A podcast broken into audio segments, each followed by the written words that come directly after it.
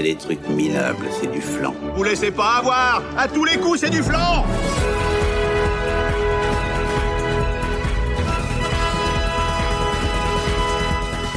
Faut l'animer, le podcast qui a du chien. Eh oui, ravi de vous retrouver une nouvelle fois. Bonjour Pauline, comment tu vas? Bonjour Nagla, ça va très bien. Et toi? Ça va super, on est en excellente compagnie aujourd'hui parce que je sais pas euh, qui est ici, le chat, le chien ou le rongeur, je, effectivement, je, je veux pas savoir, mais il faut bien être au moins 5 pour parler du film du jour. Euh, nous avons euh, le plaisir d'accueillir bah, des patrons, hein. ce sont les patrons aujourd'hui euh, euh, qui nous accompagnent. Il s'agit de la famille 2 bugs et 3 pixels, donc Vincent, Fanny et Sony. Bonjour tout le monde. Bonjour. Alors comment vous allez déjà? Ça va Fin de journée. Ouais, la forme Est-ce que vous pouvez vous présenter pour les gens qui ne vous connaîtraient pas Alors, nous sommes une famille de 5. nous avons trois enfants. Zoé qui est avec nous ce soir, qui va bientôt avoir 16 ans. Nous avons Grim qui a 11 ans. Et c'est grâce à lui que nous avons connu le podcast. Et nous avons Darren, Merci à 9 lui. ans. Euh, voilà, on est une famille euh, qui était en région parisienne. Nous sommes de grands fans de parcs d'attractions, de Disney et euh, on va dire d'art en général. Euh, on a Mm. quitté la région parisienne pour le Pays Basque il y a quelques années. Et euh, du coup, maintenant on remonte une fois par an sur Paris juste pour aller sur les parcs. Très bon C'est une bonne activité. Voilà, c'est et puis je pense que c'est ce qui reste de mieux à Paris, c'est Disney. Quoi qu'on en dise. Je, je suis pas loin d'être d'accord. hein. Euh, clairement, euh, je pense que c'est ça ou des restos en ce qui me concerne. Euh, Ah, Fanny, et, Fanny et Zoé ont rien à ajouter. euh, c'est ça, ça vous semble très pertinent tout ça? Ouais, en gros, on est euh, deux fans de Disney qui ont engendré trois petits fans de Disney. Voilà. Formidable. C'est c'est si bien dit. c'est vrai, c'est vrai. Vous avez donc euh, pris une récompense Patreon qui vous donne le droit de choisir le film dont on va parler aujourd'hui. C'est quel film que vous avez choisi et pourquoi vous l'avez choisi? Alors, on a choisi Volt, et il me semble Ouais. que c'était à la suite du... Alors c'est parce qu'on a vu que euh, tu aimais beaucoup Volt et euh, c'est un film qui est euh, très injustement méconnu. Et du Mhm. coup, on avait envie de lui remettre un petit coup de projecteur puisque c'est un film qui a maintenant euh, 13 ans si je dis pas de bêtises et euh, Ouais. qui pour les plus jeunes générations est passé un peu à la trappe alors que euh, pour moi c'est un excellent film. Et donc on avait envie justement voilà de remettre un coup de highlight dessus. Et puis c'est un film Eh que ouais. Zoé a adoré petite aussi. Donc on a beaucoup regardé, du coup. J'imagine bien. C'est formidable. hein. Vous aurez pas souvent dans la vie des patrons qui choisissent des films pour vous faire plaisir. Merci énormément. Euh, ça me touche beaucoup.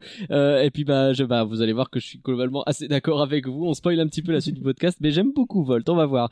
C'est donc parti pour Volt, Star malgré lui, euh, un film de niche. Allez, voilà, c'est la première blague. On Non, ça va, ça va. J'approuve. T'en fais pas.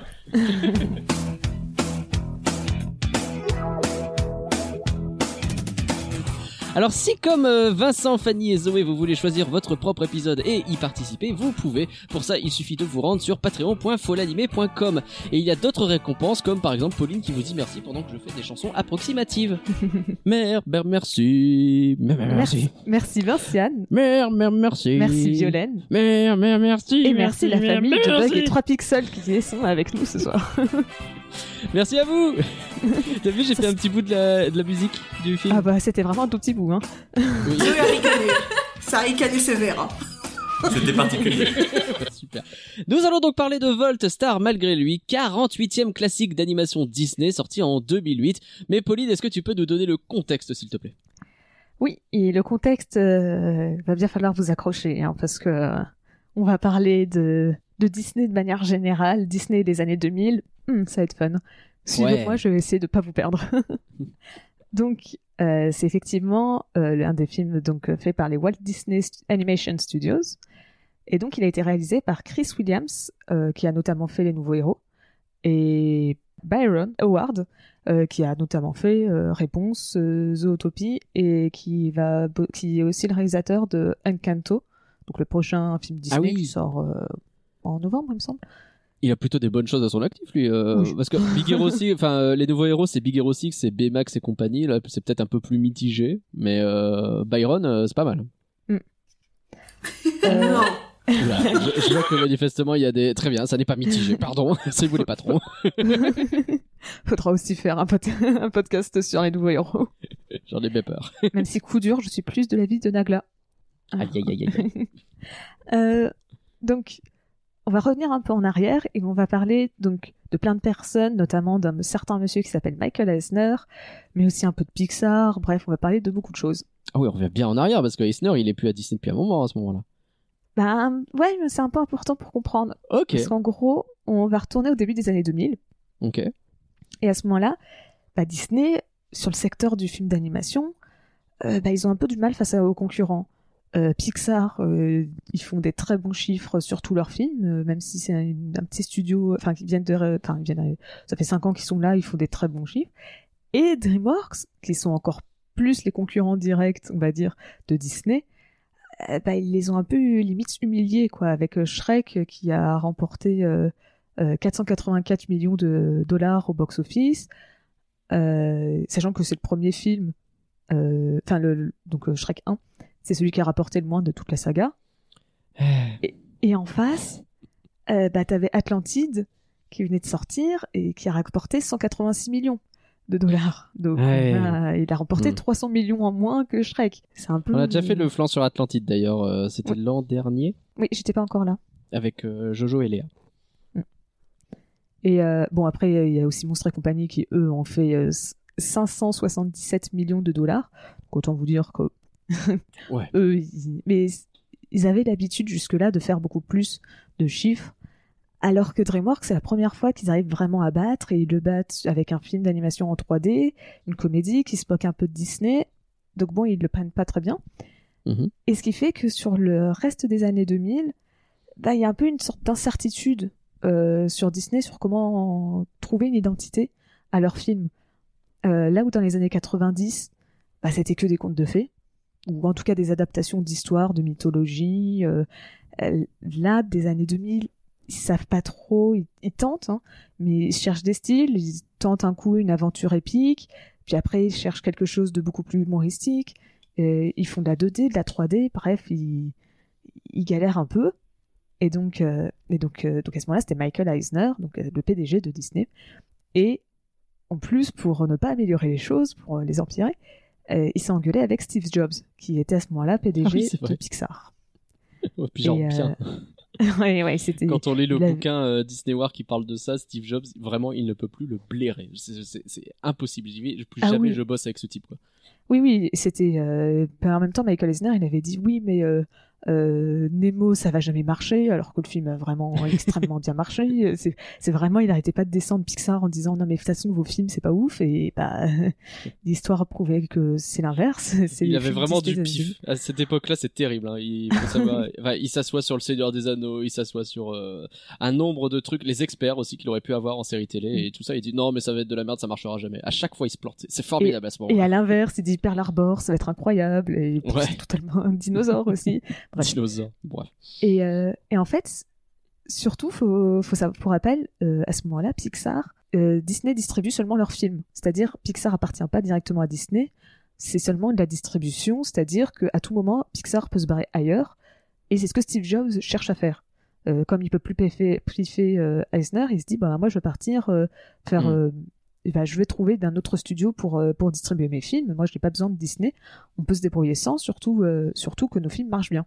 Toujours à la même époque, en plus, euh, à ce moment-là, on est aux alentours euh, fin 2003, toujours. Il y a Roy et Disney, donc euh, le neveu de Walt Disney, qui lui aussi s'est engueulé euh, avec Eisner. Euh, ils, ils en- les deux, ils se prenaient pareil non-stop la tête, parce qu'en gros, il n'y a pas un point où il était d'accord avec euh, Eisner. Il trouvait que euh, ce qu'il faisait dans les chaînes télé, dans les films d'animation, dans les parcs à thème, c'était pas bien, que euh, il, sabotait le travail de, son de son père et de son oncle. C'était bref, il, il le met pas du tout. Et donc il en a profité. C'était devenu un désolé je, comme j'ai vu j'ai lu le bouquin il y a pas longtemps mais c'était vraiment un point où euh, Eisner avait demandé Roy euh, c'était plus ou moins le responsable des studios d'animation à ce moment-là et Eisner avait demandé à des employés du studio d'animation de surveiller Roy et de lui de le prévenir s'il disait quelque chose de lui rapporter tout ce qu'il faisait quoi c'était on était à un niveau de guerre en, à l'intérieur de l'entreprise qui était mais ridicule Ah oui, non, vraiment, c'était. Les deux, ils pouvaient. Enfin, c'est ça, c'est vraiment toute cette période pour Eisner, euh, c'était très compliqué. Il n'avait vraiment plus du tout d'alliés à Disney. Et donc, Roy et Disney, bah, il démissionne. Et il en profite après pour faire une campagne auprès des actionnaires qui s'appelle Save Disney pour ne pas renouveler le, le contrat de Michael Eisner. Et ça marche, effectivement. Et donc, en 2005, Michael Eisner se retrouve obligé de démissionner euh, de son statut de PDG de Disney. Alors l'histoire est évidemment bien plus longue et bien plus Oui. compliquée que ça. Techniquement, Roy démissionne même pas, il est plutôt viré par Eisner Oui. qui le fait sortir, etc. Enfin, c'est et c'est des embrouilles qui vont durer pendant plusieurs années. Mais ce qu'il faut retenir, c'est que à la base, dans les années 80, Roy c'est lui qui place Eisner aux commandes de Disney. C'est grâce à ce choix-là que Disney ça cartonne avec Aladdin, le roi lion et tout ce qu'on peut imaginer. Et puis à un moment donné, ça part en couille pour plein de raisons différentes. Et c'est Roy lui-même qui va faire en sorte que Eisner soit viré. Donc finalement, euh, Roy qui, on a l'impression, sert pas à grand chose en dehors de ces deux éléments majeurs. c'est là qui va euh, changer complètement la face de Disney à chaque fois. Et surtout, là, j'ai vraiment résumé en parlant que de Roy et de Michael Eisner et un petit peu de Steve Jobs. Généralement aussi, on peut rajouter Jeffrey Katzenberg, qui est devenu après le PDG de DreamWorks. Bien sûr. Et c'est vraiment les années 90-2000 chez Disney. C'est que des conflits non-stop, vraiment. Un bazar. On pourrait parler Ouais. de Stanley Gold, on pourrait parler de. Il y a tellement de gens, c'est un bordel. un bordel. Bref. Tout ça pour dire que donc il se fait virer, Eisner. C'est ça. Et donc en 2000, euh, en, donc euh, toujours 2005, il y a un, un quelqu'un qui arrive, un certain monsieur qui s'appelle euh, Robert euh, Iger ou Bob, comme on, comme on l'appelle, Bob Iger, euh, Mhm. qui reprend le rôle de PDG et qui tout de suite, ce première action, il arrive, il est PDG, il fait OK, on rachète Pixar en 2006. Voilà, c'est réglé. Parce que comme ça, ils veulent pas que le studio se barre chez d'autres personnes, donc ils, ils le rachètent. Et bon, en plus, ça a aidé parce que sa femme était amie avec la femme de Steve Jobs, ce qui fait que les deux, ils étaient super potes, et donc euh, Ça Steve tombe Jobs plutôt bien. totalement- Ouais, Steve Jobs était Mm. content, il a fait vas-y. Et lors de ce rachat, euh, donc euh, John Lasseter, qui était à ce moment-là le PDG de Pixar, bah, il en profite pour devenir le directeur de la Walt Disney Features Animation, qui va être renommée par la suite la Walt Disney's Animation Studios. Ouais, donc, donc, en gros, euh, t'as le, le mec qui est à l'origine globalement de Pixar, de Toy Story, etc., hein, le grand gourou derrière tout Mm. ça, qui au moment du rachat de Pixar bah, devient le responsable de toute l'animation chez Disney. Quoi. En gros, c'est ça. C'est ça. Il reste toujours son, il garde son poste de chez, chez Pixar de directeur d'animation, mais il prend aussi en plus celle de Disney. Hmm. euh, il s'occupe des deux. Et donc, bah, il, il a, quand il est arrivé en, en fin 2000, euh, enfin aux alentours des années 2006, il n'a pas eu le temps de toucher à Chicken Little, mais il a pu euh, retravailler Bienvenue chez les Robinson et Volt dont on a parlé aujourd'hui. Donc c'est pour ça que j'étais obligé de tout remonter et tout. Tout à fait, tout à fait. Alors Chicken Little, c'est compliqué. Bienvenue chez les Robinson. Moi, j'ai un petit truc pour ce film quand même. Moi je l'aime bien, je l'aime vraiment. ce Je film. pense que ça va. Je pense que Curien nous casserait la gueule s'il nous entendait. Ah, Ah ouais, ouais. aussi. Bienvenue chez les Robinson. Ouais, il était cool, bien, Monsieur Robinson. Mais il a- il a- euh, Je trouve que ce film il est plein de charme et bref. Ouais, je suis d'accord. Faudrait que je le revoie à l'occasion. Et donc, il a touché à Volt un petit peu, c'est ça? Un petit peu beaucoup. On va voir. D'accord. Enfin, je vais expliquer, c'est plus simple. Hum, Vas-y. oui. Euh, donc, j'ai pas le début de date de production de Volt, mais tout ce que je sais, c'est qu'il a commencé avant 2006, donc avant que Lasseter arrive au... en tant que, que PDG de... des studios Disney. Euh, et donc à l'époque, le film s'appelait American Dog, donc le, le chien américain. Et il était réalisé par Chris Sander, euh, donc qui avait euh, notamment réalisé Lilo et Stitch. Ok. Et donc, euh, l'ancienne version du scénario, donc elle racontait l'histoire d'un chien, Henry, qui était une star de télévision et qui se retrouvait perdu dans le désert du Nevada avec un chat borgne et irritable. et un lapin radioactif surdimensionné Quoi? Qui, qui cherchent eux-mêmes un nouveau foyer. Sauf que t'as Henry, bah, un peu comme Volt, il est persuadé toujours qu'il est à la télévision et donc euh, qu'il est dans une série. Ok, alors c'est génial parce que du coup c'est tout le pitch de la chanson Je me présente, je m'appelle Henri. hein. Ah, alors ça fait longtemps que je l'ai pas écouté, mais il y avait un lapin radioactif dedans. Euh, peut- Peut-être pas, ok, il y avait pas ça. Et euh, donc en vrai, on retrouve quand même vachement les fondements de, de Volt, hein, mine de rien. Mm. C'est juste les personnages ont un peu changé. Euh, donc Lasseter, donc quand il arrive à Disney, bah, il se retrouve à regarder, euh, à voir une première version du film. Et il fait plein de notes sur comment améliorer l'histoire parce qu'il la trouve trop mature et il trouve que ça marche pas. Et bah, Chris Sanders, euh, il est pas trop d'accord et donc euh, bah, il reste, il dit non, moi je, je veux pas faire les changements. Je trouve que mon histoire elle marche bien comme ça.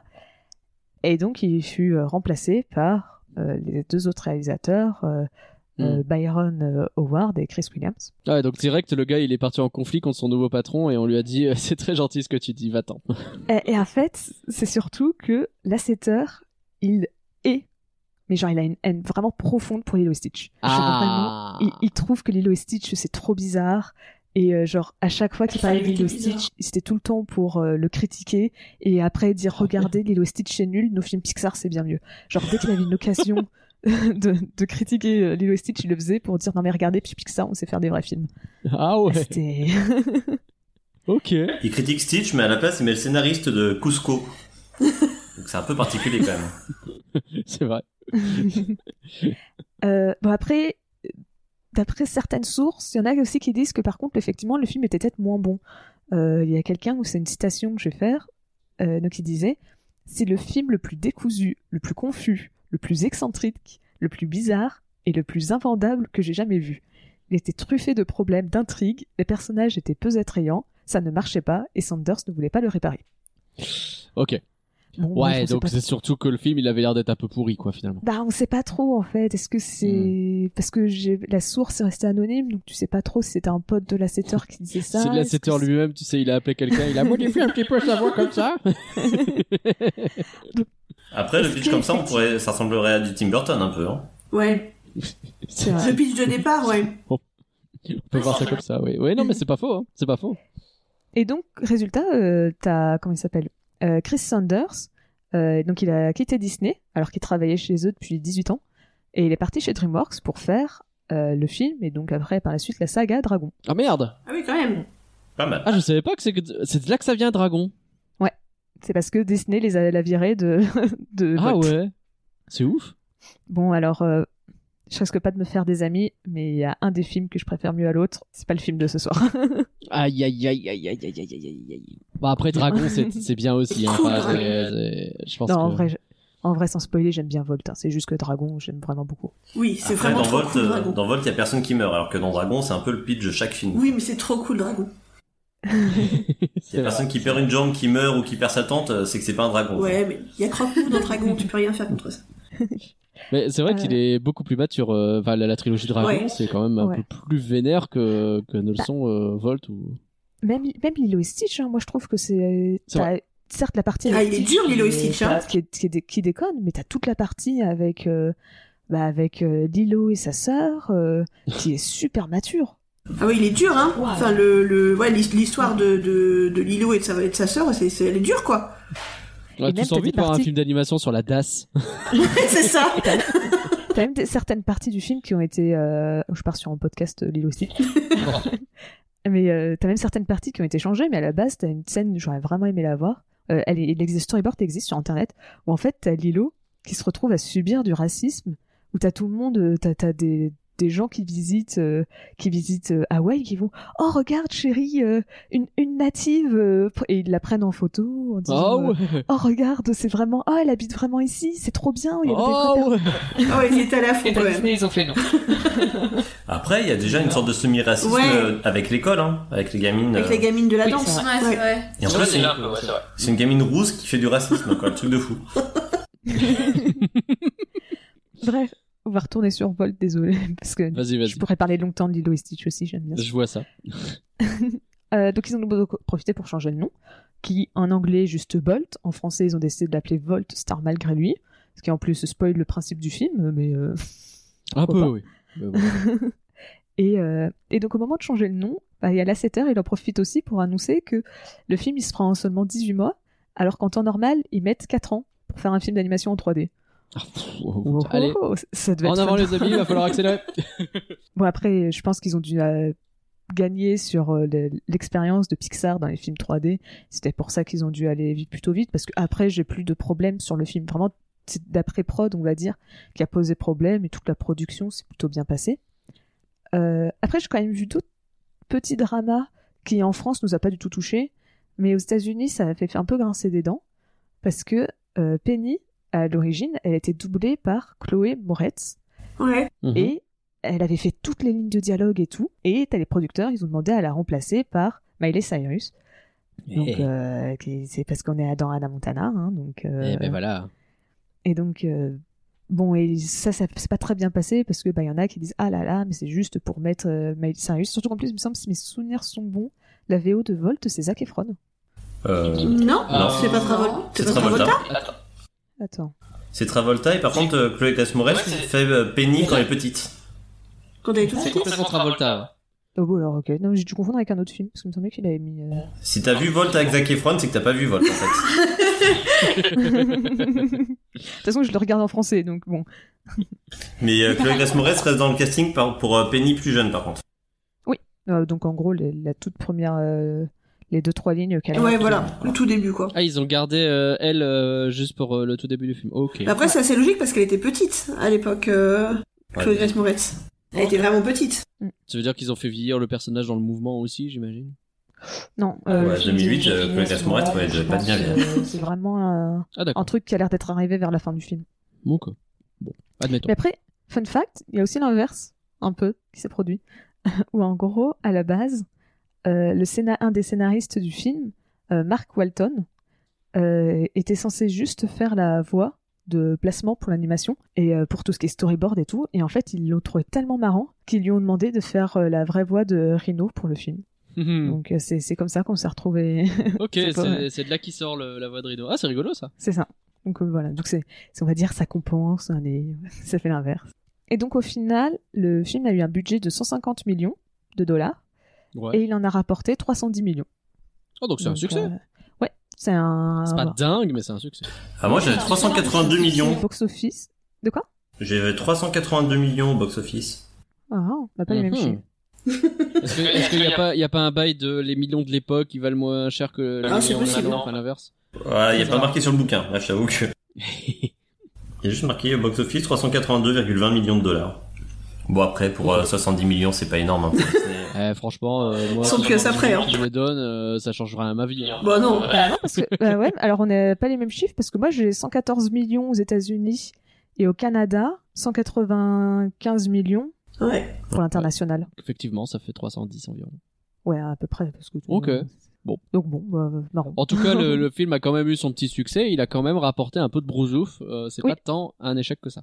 Oui, surtout, euh, bah, c'est même, euh, tu dis que c'est pas tant un échec, mais c'est limite l'inverse. C'est presque le premier, parce que c'est le, pas le premier, parce que le premier, ironiquement, c'est Lilo et Stitch, mais c'est Oui. euh, l'un des rares succès à la fois box-office et critique de Disney dans les années 2000. Enfin, Ouais. jusqu'à Volt, parce qu'après ça va mieux. Mais, Après, ça va mieux, mais oh, oh, c'est le redémarrage un peu, quoi. C'est ça. Est-ce que c'est pas un peu le Oliver et compagnie de cette période? Spoil pas ma conclusion. Ah, pardon. Oups, j'ai pas fait exprès. Alors pour les plus vieux, moi ça m'a un peu rappelé l'incroyable voyage. Ouais. Ah, c'est vrai. Ouais, un peu. Complètement. Mais au moins, chez L'incroyable voyage, c'est euh, le film live avec des chiens qui sont doublés, hein, on est d'accord. Les Enfin, chiens, le chat et euh, où tout le monde finit en pleurant. Ouais, mais Volt, c'est moins chialant quand même. Hein. Oui. Ah bah, Ah bah ça c'est clair. Après euh, il y a un bail où en VF euh, l'incroyable voyage c'est les visiteurs parce que Oui, euh, ils bah, sont vraiment c'est Ah ouais Jean Reno, Christian Clavier et euh, et euh, Maria Chanel. oui, c'est vrai. C'est trop enfin bon, c'est très bizarre de voir les visiteurs avec des chiens. Euh, alors sur Rotten Tomatoes, le film est très bien noté. Hein. Il a eu 89% de critiques positives de la part des, des critiques et Let's go. 74% de la part des, spe- des spectateurs. Oh, ils sont durs. Et donc, C'est le il a fait plein de comptes.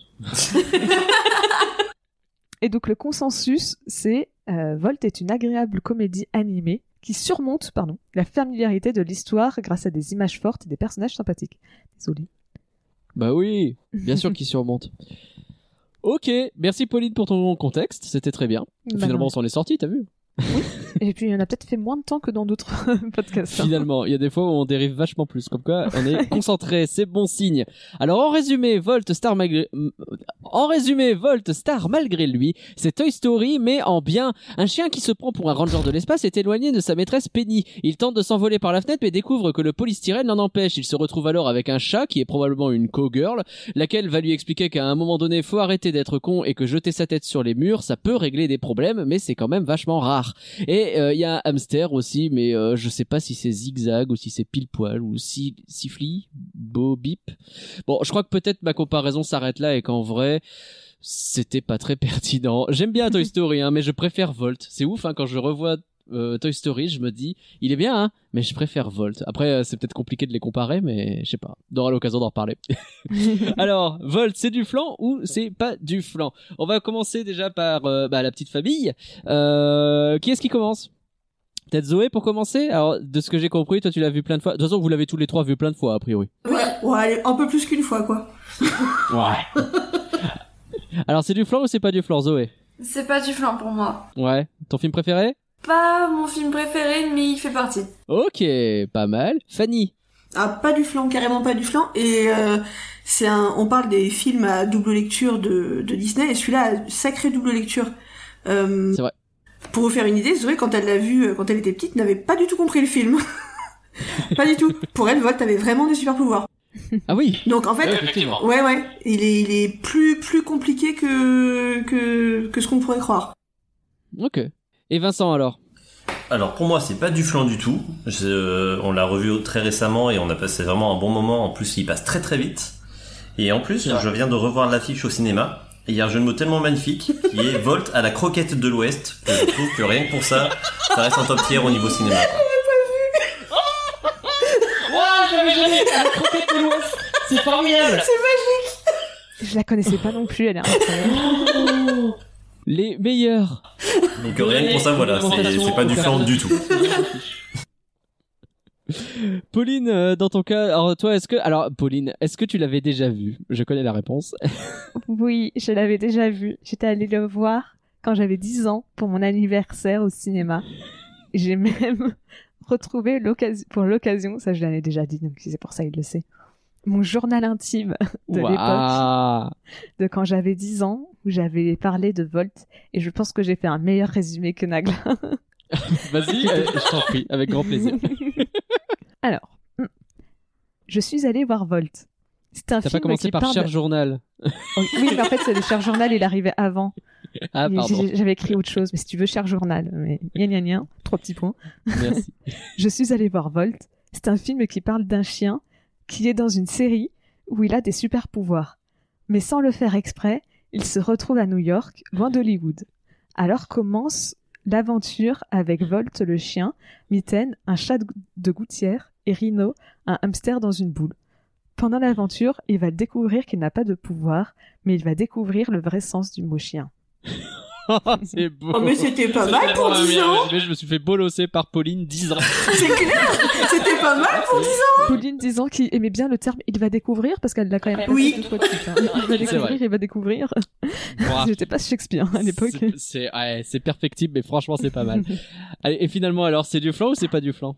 Ah, c'est pas du flan. J'ai tellement de sympathie pour ce film. Justement, Ah genre, quand j'étais petite, je, je sais que si un autre podcasteur avait été à ma place, cet épisode là. se serait passé très différent.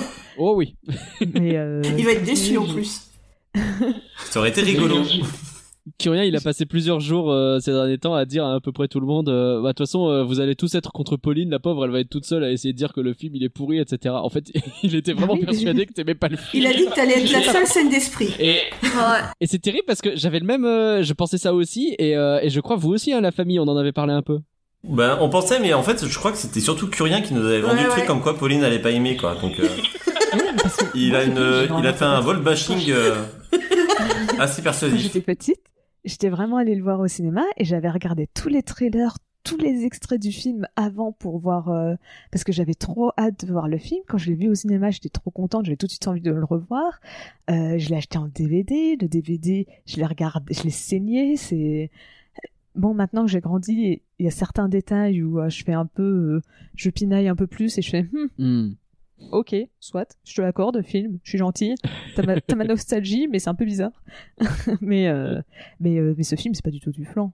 J'aime beaucoup, euh, j'aime beaucoup. alors, je pense quand même pouvoir le. Je vais faire quelques commentaires, peut-être un peu plus. Ouais, du pinaillage, je vais dire, dans ce, ce podcast, mais, mais je l'aime beaucoup. Oui, on aura l'occasion quand même de dire ce qui va pas non plus parce qu'il y a des, il y a peut-être des choses qui vont pas. Mais pour ma part, euh, bah c'est pas du flan non plus effectivement. Ils ont choisi ce film pour me faire plaisir et ça me fait très plaisir. Je parle en ce moment même euh, à un micro sur lequel est euh, surélevée une peluche Volt, une toute petite peluche Volt. J'ai beaucoup de mal à trouver du merchandising Volt et j'en suis très très déçu. J'ai aussi la Ah, gamelle, euh, les deux gamelles de Disneyland Paris, euh, l'une sur laquelle il y a Volt et la deuxième sur laquelle il y a Mitten. Euh, en plus Donc, t'as acheté une gamelle avec un chien, alors J'ai pas acheté une chien. gamelle pour chien, pour mes chats, parce que comme ça j'ai Volt. Ne me jugez pas. Zoé, Zoé, elle a une grande peluche de Volt. Ouais. ah ouais? Ouais, ouais, elle a une grande peluche de Volt. Je sais plus où on Oh, l'avait la trouvé, Au Disney Store de Sergi Pontoise. euh, avant fermeture. Aïe aïe aïe aïe. Bon bah super. Bref, bon a priori on part quand même tous gagnants pour Volt. Mais pour vous aider à déterminer si Volt ça malgré lui c'est du flan ou si c'est pas du flan, parlons-en plus en détail.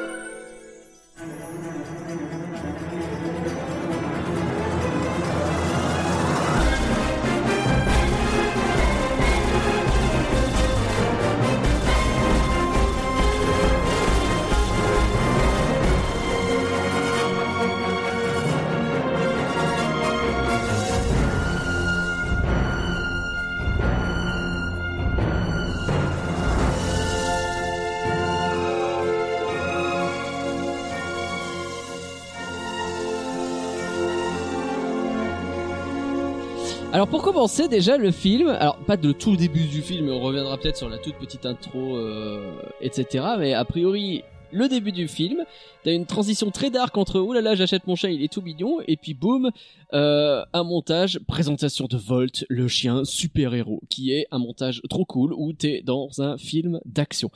Est-ce que euh, vous aussi, quand vous voyez, quand vous revoyez ce truc, vous vous dites, mais je veux une vraie série avec Volt, le chien super-héros, mon dieu, quand est-ce qu'ils la font? Alors, oui, et en même temps, elle a l'air de dire que c'est très répétitif. La productrice a l'air de dire que c'est très répétitif et qu'on se fait un peu, on s'en- on s'ennuie au bout d'un moment. Alors je me fais, hmm, c'est vrai que si c'est pour avoir tous les épisodes euh, qui ont exactement le même scénario, enfin pas scénario, mais euh, modèle quoi, qui se répète tout le temps, c'est tout le temps, euh, ah Penny est en danger, elle arrive à sauver à la fin. C'est vrai que c'est peut-être pas non plus euh, la série la Ouais, plus palpitante. Temps, Mais la ça donne quand même on va peut-être en reparler, mais elle a pas l'air sympa. Hein, donc... Il y a une série comme ça qui s'appelle un peu Rintintin et qui est un peu le même principe. Et qui a très très bien marché. Oula C'est c'est c'est récent ça comme Là, tu, série. là, tu Ah, fait. là. Mais c'est un peu le principe du chien qui sauve tout le temps tout le monde parce que euh, les gens sont nuls et que le chien C'était sauve. déjà vieux quand nous, on était petits. Ah, je crois que c'était en noir et blanc d'ailleurs. Oui, oui, c'est en noir et blanc.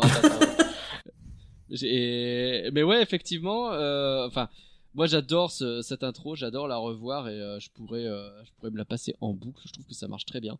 Euh, en plus, c'est effectivement assez sombre entre guillemets la façon dont c'est fait toutes ces séquences parce qu'il n'y a pas que l'intro on revoit aussi à un moment donné une autre scène un peu plus d'infiltration puis on revoit une scène à la fin aussi c'est assez dark ce qui s'y passe je trouve mais ça reste assez drôle moi j'aime bien le le- la voiture qui fonce sur le chien, le chien il envoie la, voler la voiture avec sa tête et puis derrière il se gratte l'air de rien et puis t'as le type qui est à l'envers, hyper stoïque au volant de sa voiture, qui ouvre sa fenêtre en disant non je parlerai pas.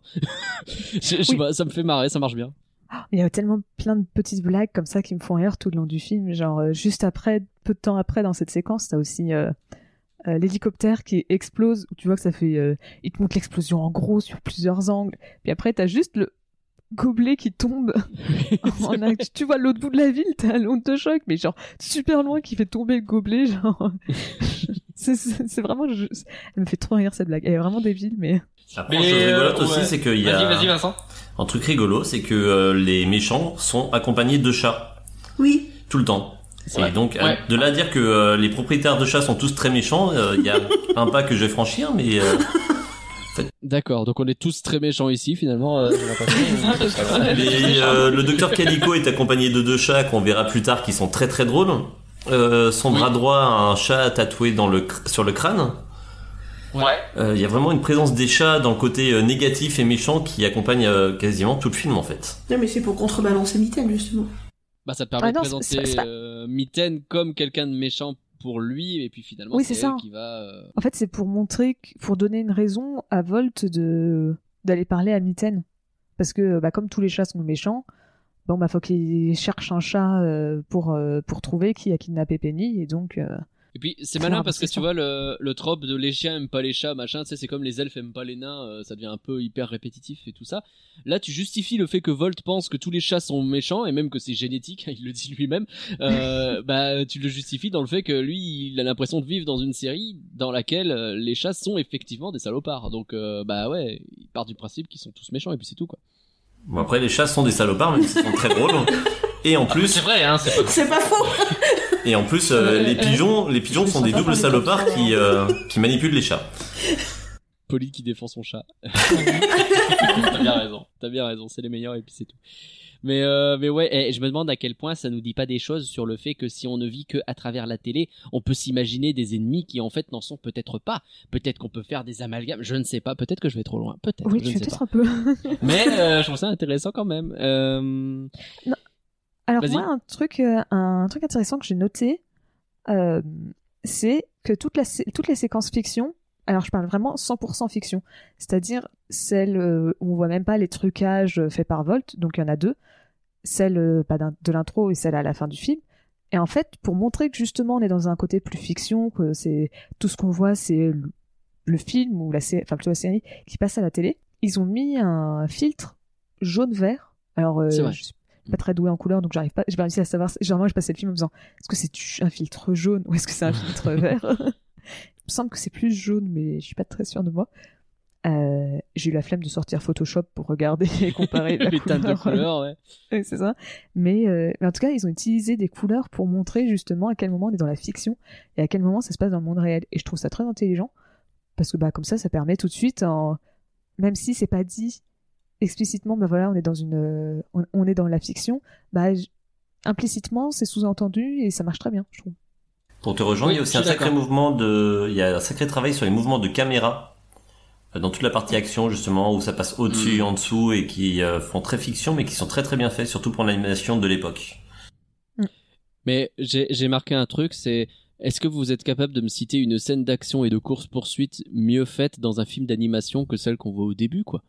C'est mais Ouais, de cool. bout en bout, c'est maîtrisé, quoi. Elle est cool et euh, on, donc on l'a regardée donc là avec les garçons, il avait pas vu depuis très longtemps et elle marche encore d'enfer. Hein. Parce Mais que grave. ouais ouais ouais, elle est elle est elle a elle a pas tant vieilli que ça et les, les bon ils sont habitués même du coup à des des animations plus avancées que là tu vois et euh, et non elle marche euh, terrible encore. Hein. Ouais. Tout le- toutes les bêtises avec la, les bombes là qui se collent sur qui, qui se collent sur la tête là c'est pareil ça marche toujours d'enfer hein. ça euh, Ah bah les sidekicks sont quand même très très débiles. Quoi, les... Les méchants, Le là, qui- les hommes de main. Qui, s- qui s'auto-fasse pas, Ouais. il est exceptionnel, hein. Mais en plus, je comprends même pas comment il fait parce que il a plus la main électrocutée quand il prend la bombe, mais après il a la main à nouveau électrocutée pour se fa- face-palme. Je comprends pas comment le mauvais mouvement qui active Ouais. le truc à ce moment-là, tu vois, je sais pas, peut-être que quand tu écartes trop la main, ça le fait, je sais pas. Ça fait partie des petits problèmes du film comme euh, la, la boule de rhino, Ouais. on en parlera plus tard, mais euh, qui est euh, voilà. c'est dans les notes Ah de oui. Zoé elle a noté ouais histoire de la boule de rhino qui disparaît Mais c'est vrai euh, que, ouais. et dans l'intro, Euh, alors moi, il y a un petit truc qui me gêne justement avec cette scène d'action euh, super épique, c'est que j'arrive pas à comprendre comment ils ont fait. Tu vois, c'est pas celle-là qui t'explique en te montrant tous les trucages, parce que on peut pas te montrer les trucages parce qu'elle marcherait pas. Oui, Ah non mais Parce, parce que, que, effectivement comment- c'est censé être Oui. pour le chien la réalité.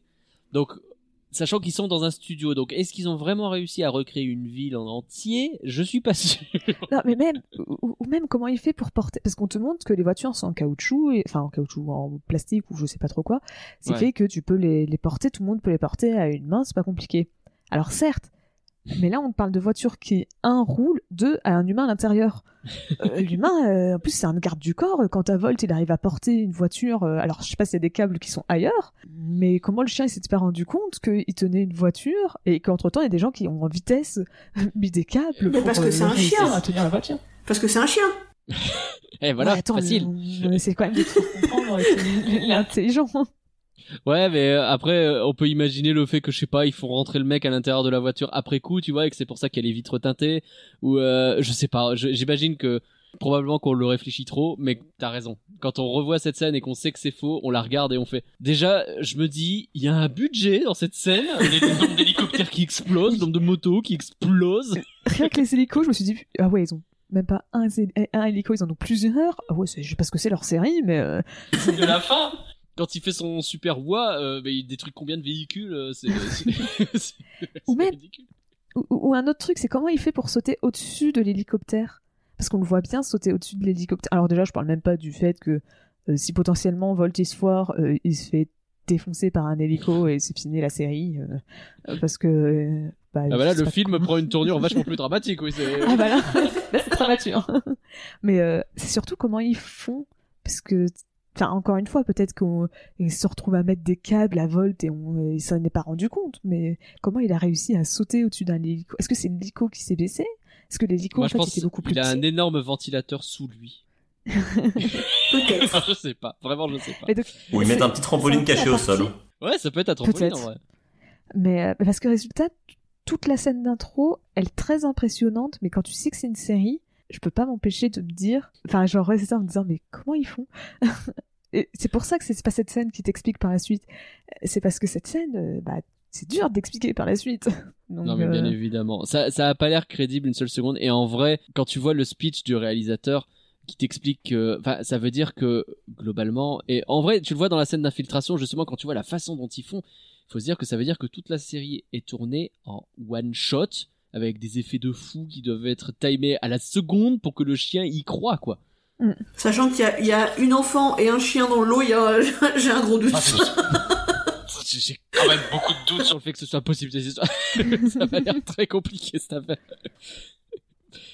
Après, vu la taille des publicités sur les bus, euh, sur les affichages, etc., la série Volt, ça a l'air d'être un énorme carton quand même. hein. Ah, ça c'est sûr. C'est vrai que c'est vrai qu'il y a beaucoup de, de, de posters et tout euh, de partout. Alors après, on a le, le- les gens qui travaillent sur la série. Donc euh, on a le réalisateur, on a la productrice, etc. On a l'agent aussi, on va en reparler un petit peu plus tard.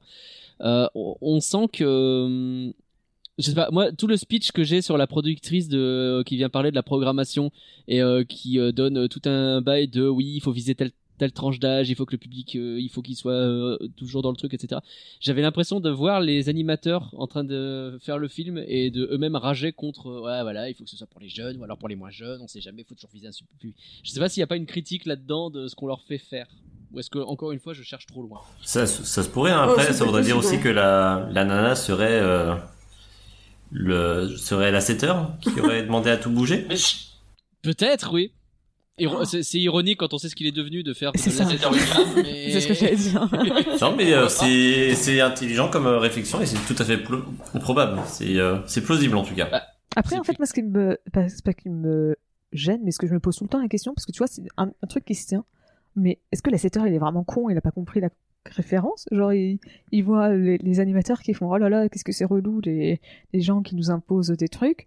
T'as la 7 il a fait, Hmm, je ne me sens pas du tout concerné par cette remarque, je me casse. Est-ce qu'il l'a Ah, vu a- déjà Ou alors il a. il a il a peut-être suffisamment de de de de- d'autodérision pour l'accepter ou alors Peut-être. même lui considère qu'il a lui-même des euh, des contraintes qui viennent d'au-dessus C'est vrai je que pas, oui, lui, il doit, doit probablement dire, bah, j'ai des contraintes des actionnaires ou des trucs comme ça. mais oui est-ce qu'il est-ce qu'il l'a validé est-ce qu'il l'a compris? J'imagine que oui mais Bon, faut voir. Là où elle a pas tort, cette productrice, euh, même si c'est une méchante, hein, je pense qu'il y a beaucoup trop d'énergie mise dans cette série pour faire en sorte que le chien y croit. Je suis pas persuadé. Euh, lui, il a l'air, le réalisateur, il a l'air passionné par son truc et je trouve ça très très euh, respectable. Mais je suis pas persuadé que regarde ce, ce, ce regard, il a l'air de tellement y croire, de tellement être à donf. Alors oui, certes, mais déjà c'est un peu toxique vis-à-vis du chien qui a l'impression de risquer sa vie constamment. Et ensuite, est-ce que vraiment c'est si important pour ta série? Je suis pas sûr. Après, je suis pas sûr que la productrice elle soit vraiment méchante. Hein. Elle fait son boulot, mais elle est beaucoup moins détestable que l'agent, par exemple. Oui, Ah bah, je suis d'accord avec ça aussi. Ça, on est d'accord. Ça, on est Parce que t'as d'accord. une scène Il y a juste à voir la tête de Zoé euh, quand on parle de l'agent. Même, même quand elle vient parler à Penny pour lui dire qu'il faut euh, reprendre le tournage, Ouais. elle Ouais, est quand, elle est quand même voilà très, euh, elle vient lui parler de manière très responsable et très, enfin limite à, à une adulte et je la trouve plutôt bienveillante pour le coup. Bah oui, parce qu'elle lui dit, un enfant comme toi ne devrait pas faire des décisions de grande, de, de, de grande adulte. Et tu fais, oh là, oui. Mais il y a aussi un côté, allez, t'as pas le choix, arrête tes conneries avec le chien, on y Ouais, va ouais, maintenant. mais Oui, mais- Oui, mais c'est en douceur. en fait. C'est en douceur. Elle lui dit Ouais, pas, tu vas mettre une punaise sur ton idée et... Oh, stop. elle, elle- le dit très clairement, euh, si tu le fais pas, les gens ils seront au chômage. C'est ça. Donc, euh, donc ouais, c'est pragmatique, mais en même temps, euh, faut la comprendre. Oui, parce que Elle- c'est une, enf- une enfant, mais c'est quand même son travail. Tiens, vu qu'on Hmm. parle de cette scène, euh, je fais juste un petit aparté dans la temporalité de, du film. Pourquoi elle est obligée d'arrêter les recherches? Je comprends pas ça. Pourquoi elle peut pas continuer à chercher son chien et en même temps, bah, elle bosse avec un autre chien en attendant? Genre, son chien, elle est pas obligée de l'abandonner totalement. Elle peut euh, continuer la série avec celui-là comme chien et quand même poster des posters partout pour dire Volt a disparu, aidez-moi à retrouver mon, mon chien. Je pense que c'est le moment où elle abandonne, en fait. Oui, Parce voilà, voilà, je la fais, on- ouais. On sait pas combien de temps il se passe. Je me suis posé la question à un moment donné de combien de temps se passe entre euh, le, départ et le retour de Volt. Tu comprends pendant le montage qu'il a l'air de se passer quand même un paquet de temps, parce que pendant la chanson, il y a quand même un paquet de jours et de nuits qui s'enchaînent. Mais même avant ça, tu sais pas combien de temps il passe, ne serait-ce que sur l'aire d'autoroute à manger, euh, à voler de la bouffe aux touristes. Je sais pas s'ils y restent pas quelques jours, peut-être pas. Et puis on sait pas quand cette scène se situe. Est-ce qu'ils ont arrêté l'impression alors que Volt il était sur le point de revenir et qu'en réalité, bah, ça faisait déjà un mois, deux mois, j'en sais rien, que le chien avait disparu. Quoi. Je sais pas. Et moi, la chose qui me gêne, c'est que euh, dans cette euh, dans cette idée-là, en fait, il y a que Penny qui cherche, c'est que euh, sa- la mère de Penny ne sert à rien. Ouais. Pendant 90% du film, sa mère ne sert à rien, quoi. C'est juste. euh, Alors, mais. c'est- Elle réagit beaucoup trop tard. qu'elle s'en bat les reins, c'est terrible quoi. Elle pas. Ah, elle se dit bon bah tu me ramènes un peu mais d'argent, tu payes une maison, c'est bien. Elle a l'air de bien profiter de l'argent de son enfant star et c'est tout quoi. C'est. Ouais, ouais. Euh, Elle cherche pas Volt ni quoi que ce soit. Elle fait semblant oui, euh, c'est c'est triste, mais euh, basta. Elle sert pas à grand chose pendant vraiment une très très grosse partie du film, quoi. Ouais, c'est Mm. vrai. Bah, parlons-en du coup puisqu'on tourne autour. L'agent de Penny. Oh, qu'est-ce que je le supporte pas. Je l'aime trop. voilà, c'est dit. Il me fait trop marrer.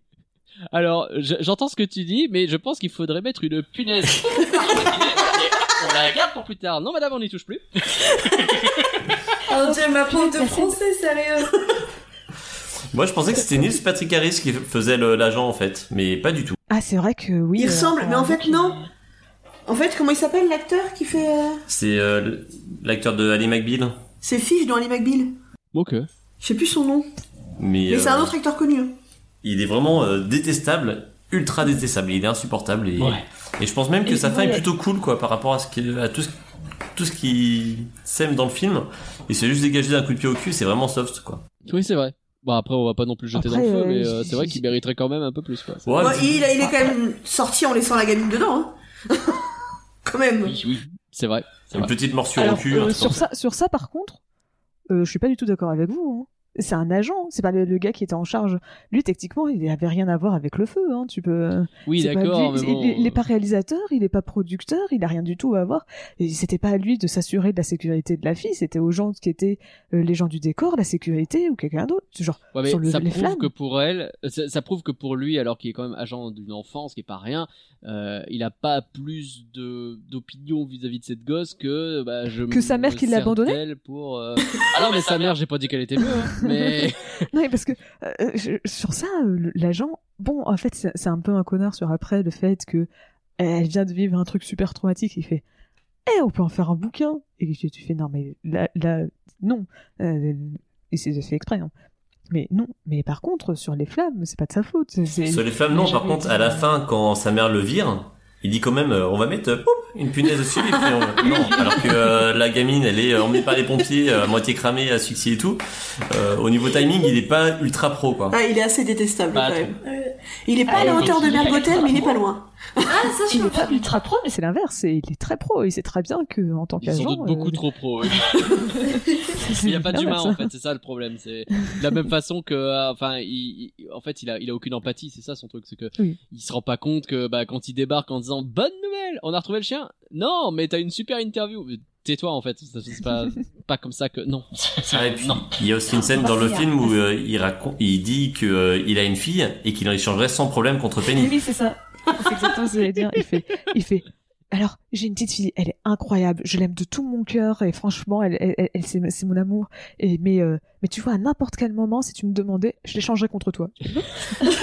Ah ouais? J'adore la tête de Penny, la tête de Penny à ce moment-là qui les regarde d'un air. Attends quoi ça Après, en tant que propriétaire d'une jeune demoiselle, je peux comprendre. C'est quelque chose qui m'est déjà arrivé. Ah ouais Ça m'est déjà passé par la tête, oui. Les vrais bails sont lancés. euh, ouais, il fait hurler de rire cet agent. C'est sur son explication de quand il a essayé de pédaler sur son gant de baseball qu'il a obtenu et qu'il voulait un vélo.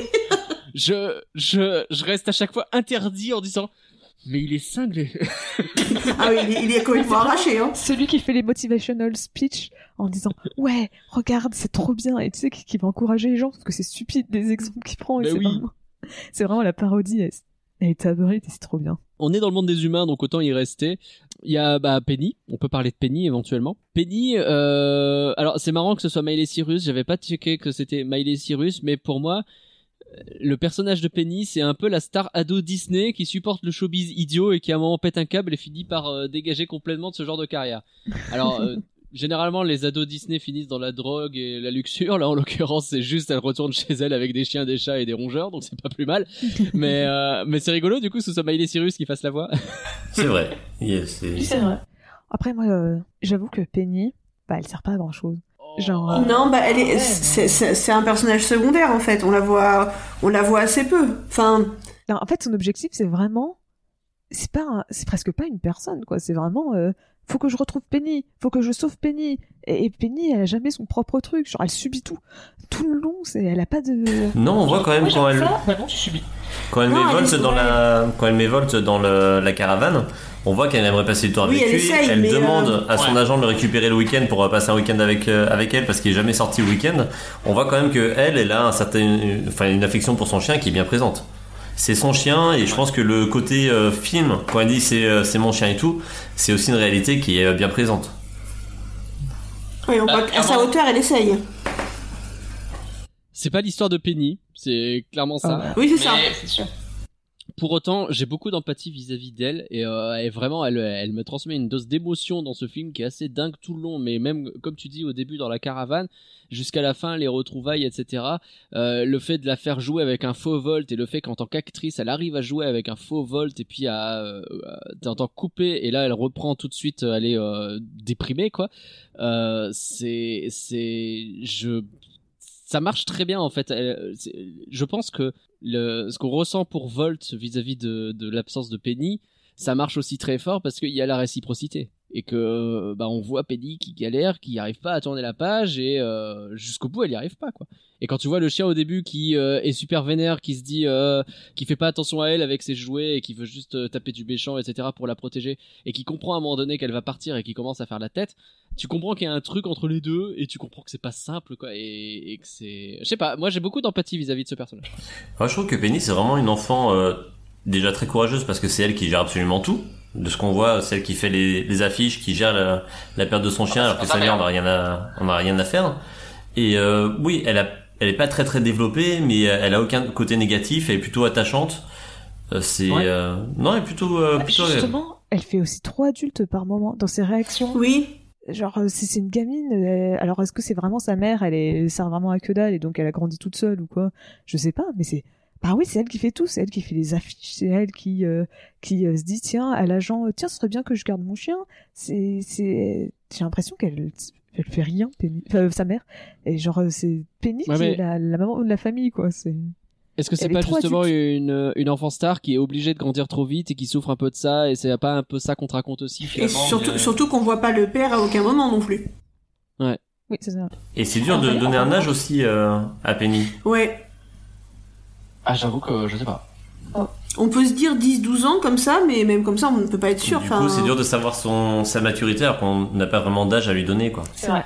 Pour moi, elle a pas en dessous de 12 ans. Oui, non, ouais. Ouais, ouais. Ah, pour moi, elle a, pour moi, c'est à peine une ado. Hein. Pour moi, elle a pas plus de 13. Ouais, ouais, c'est ça. Ouais, pré-ado, quoi. Ouais, 13, ça me semblerait bien même. Hein, 12, je 13. pense, mais... Ah, mais du coup, à 12-13, Mais euh, ouais. les ados sont quand même déjà euh, très autonomes. Hein. Ils sont capables de pas mal de Ouais. choses. Je trouve quand même qu'elle est peut-être un peu trop. Surtout qu'elle travaille, enfin, surtout qu'encore une fois, elle travaille. Enfin, c'est pas, euh, c'est pas l'ado lambda, quoi.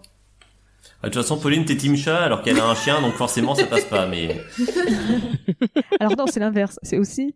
Allez, je, je- ça, ça c'est la partie de moi euh, enfant qui lui en voudra toujours d'avoir brisé le cœur de Volt quand elle était petite. Enfin, que- quand, enfin, euh, quand j'étais petite, pardon. Quand elle, euh, quand elle, quand Ah Volt oui. qui arrive avec sa carotte et qu'il part après en boudant, ça m'a brisé le cœur et je pense que c'est à ce moment-là que j'ai décidé de ne pas aimer Penny. elle le voit pas, c'est pas de sa faute. de ma vie. Elle le voit pas. Oui, je sais, mais ça n'empêche. Oui, mais alors, oui, mais alors regarde, Grimm, quand il l'a regardé, donc il y a 11 ans, il a pas compris, en fait, que, que Penny l'avait pas vu. Parce qu'en fait, c'est, Ah. c'est, fait d'une certaine façon où, euh, où, euh, Ah, Penny regarde vers, vers lui, en fait. Hmm. Ah non, moi j'avais compris. C'est juste qu'elle lui avait quand même brisé le cœur. Donc je dis, moi si elle voulait.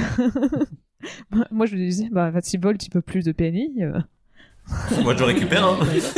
Moi, c'est bon, je le veux bien, Volt, hein.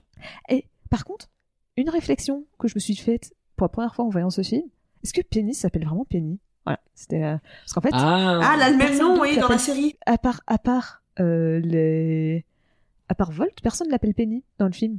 La personne l'appelle tout court. Ouais, c'est vrai. Bah, il l'appelle la fillette, euh, la gamine. Ou, Ah euh, oui. Parce qu'elle s'appelle Penny dans la série, mais euh... Bah c'est ça, parce qu'en fait Volt, comme il est persuadé que tout toute la série, enfin toute la série est vraie, est-ce que c'est ça se trouve, elle s'appelle s'appelle même pas Penny? Après, dans les séries Ah, euh, avec des ados, en général, ils gardent le même prénom pour faciliter les tournages. pas donc, euh, toujours, hein. Oui, peut-être. C'est vrai, mais non, Non, mais c'est intéressant et, et ça pose même la question en vrai de de Volt puisque j'ai une question à vous poser. Je suggère qu'on passe directement sur Volt, euh, le personnage principal évidemment.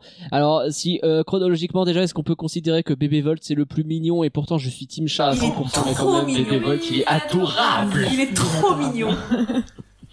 Il y a des gifs qui existent de bébé Volt avec Monsieur Carotte. Euh, N'hésitez pas, hein, faites-vous C'est plaisir. pas une bonne idée de me dire ça. C'est pas une bonne idée. Il est trop mignon. C'est grave. Mais du coup, la question que je me pose, c'est que elle l'appelle Volt directement. Quand elle, Oui. euh, quand Penny euh, adopte Volt, euh, elle lui met un collier. Il y a écrit donc Bolt en anglais dessus, mais euh, donc Volt quoi. Ah, Sur Disney Plus, ils l'ont carrément traduit maintenant. Ah ouais? C'est Bah, marqué euh, Volt. euh, Pas tout le temps. Volt, C'est pas marqué Volt Pas tout le temps. En fait, Oui, on a, on oui, a regardé au début, il y a marqué. Volt, et en fait, au, au- après, il y a marqué Bolt. En fait, ça dépend. C'est Ouais. sur les scènes où c'est mis en Hmm. gros plan. euh, ils vont... Parce qu'après, autrement, ça, ça voudra dire refaire le film, enfin refaire toutes ces scènes euh, C'est compliqué. pour chaque euh, pour chaque euh, pays euh, qui change de nom, ça serait trop long. Mais euh, mais oui, pour les gros plans, ils l'ont mis en Volt. Enfin, c'est c'est une bonne petite touche. Et même du les coup- pubs. Où ça, j'étais étonné que toutes les pubs et les trucs imprimés, c'est aussi traduit en Ouais. français. C'est vrai, ça c'est plutôt cool. Mais alors du coup, il s'appelle Volt et ils ont choisi spécifiquement un chien qui s'appelle Volt pour ensuite lui mettre un tatouage en forme d'éclair et créer la série autour de lui. C'est, ça tombe bien là encore. Hein. Bah, c'est ça, c'est ce que disait Vincent. Il se demandait si le, le, le- la scène d'intro, c'était pas déjà dans la série, en fait. D'accord. Pour moi, Mais non, ça, parce n'y intéressant. le- il y a pas le filtre. Il y a pas le filtre, mais effectivement, quand elle arrive, elle sait déjà le nom, etc.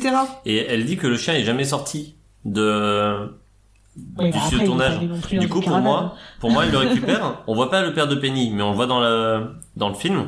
Ouais. Et euh, il dit bien que c'est lui qui l'a modifié. Donc pour moi, la scène, elle récupère Mmh. le chien et après le le père modifie le chien, lui fait l'éclair et puis voilà, on a Volt. Et Moi, donc en pas. gros pour le chien, euh, le, même presque la scène où il est récupéré dans l'animalerie, c'est déjà le film. Pour moi, Et oui. derrière toute sa vie, c'est le film. Pour moi, Pas ça serait ça. Après, euh, c'est une lecture personnelle, mais euh, de ce qu'elle dit, qu'il a jamais sorti du studio et quoi que ce soit, ça me paraît très logique. Et le fait que lui croit qu'il ait les pouvoirs, qu'il ait grandi avec, qu'il ait euh, la mémoire justement de, des modifications qu'il a pu avoir, euh, ça pourrait, ça Alors, pourrait être plausible. J'aime beaucoup cette théorie, mais ça me rend les gens du studio encore plus antipathiques. Moi, en vrai, je, je vois pas pourquoi le fait qu'il soit jamais sorti, ça veut dire que la scène d'intro, parce qu'il est pas né dans une caravane. Donc, euh, Non, mais il est pas né dans une caravane, mais genre, il est pas sorti à partir du moment où il a été adopté. C'est- Ah, Parce que tu dis qu'à partir du moment où, où, où la série a commencé, Penny avait pas, euh, tu vois, elle, elle, elle avait Ouais. pas 6 ans, tu vois. ouais, C'est ok. ça. Elle a jamais vraiment eu son chien, et donc, euh, et le chien a presque vécu toute sa vie, bah, dans une série, en fait. C'est ce qu'ils Et avaient, c'est ce puis, qu'ils euh, avaient l'air de elle dire. va dans mais l'animalerie, elle prend le chien, il y a pas de Elle prend le chien, il y a pas ses parents ni quoi que ce soit. Elle va dans, dans l'animalerie, elle prend le chien, elle se barre avec. Euh, Hmm. On voit pas les, les parents avec elle, euh, elle paye pas le C'est chien c'est rien. Du coup, pour moi, c'est ce qui me fait me dire que c'est peut-être l'intro de la série en fait. Et oui, ça veut dire que la série, potentiellement, elle est très très vieille. Elle, elle, elle est diffusée depuis un moment, c'est possible. Bah, c'est ce qu'ils C'est disent. Hein. l'amour, en fait, la série. Oh la vache, mais ça veut dire que comment ils lui ont appris à faire tout ça, etc. Ça- Ah, il y a beaucoup trop de questions. Comment ce chien a été dressé pour euh, faire tout ça Est-ce que Penny a eu un cours de dressage de chien express qu'elle a mis en pratique pendant la série Je- je- Ça doit être... euh, Moi, même la question que je me pose, c'est comment, à, à quel moment ils lui ont fait, parce que son maquillage, faut bien qu'on lui refasse de temps en Ben temps, oui. parce qu'ils font ça la nuit. Est-ce qu'ils le droguent euh, Ils lui refont le maquillage à ce moment-là? Ah, tu sais, les fans de cinéma, ils sont ils tous donné. Hein. La drogue dans les- chez les animaux de cinéma, tu sais, c'est c'est un truc, euh, ah, c'est tabou, mais euh, c'est présent, quoi. C'est vrai, Oui. c'est vrai. Est-ce que 30 millions d'amis a connaissance de comment se passe le tournage de Volt S'il vous plaît, prévenez-les. Bon, euh, ensuite on a... Alors, évidemment, Volt, il finit par se tirer, et en vrai, le personnage de Volt commence à avoir euh, bah, sa propre voix et en dehors de la série, et pas pendant la série. hein. on le voit euh, évoluer en tant que personnage en tant que tel que quand il est en dehors de la série, finalement. Et il commence à avoir des interactions, et les interactions qu'il a, c'est avec d'autres animaux, forcément. Et c'est toujours cool. Il y a les chats au début, qui se moquent de lui, Les chats sont excellents. puis... Alors, attends, j'ai une question très importante et j'ai vraiment pas compris de réponse. Est-ce qu'ils étaient vraiment en rade de doubleurs Que- Oui. Parce que je comprends que les pigeons soient doublés tous par le même doubleur. C'est le principe, c'est la blague, euh, certes. Même si c'est bizarre, parce que donc euh, tout le long du film, on va revoir plein de pigeons qui ont toutes exactement, ils sont tout le temps trois, ils ont toutes exactement la même tête, c'est juste la couleur qui différencie.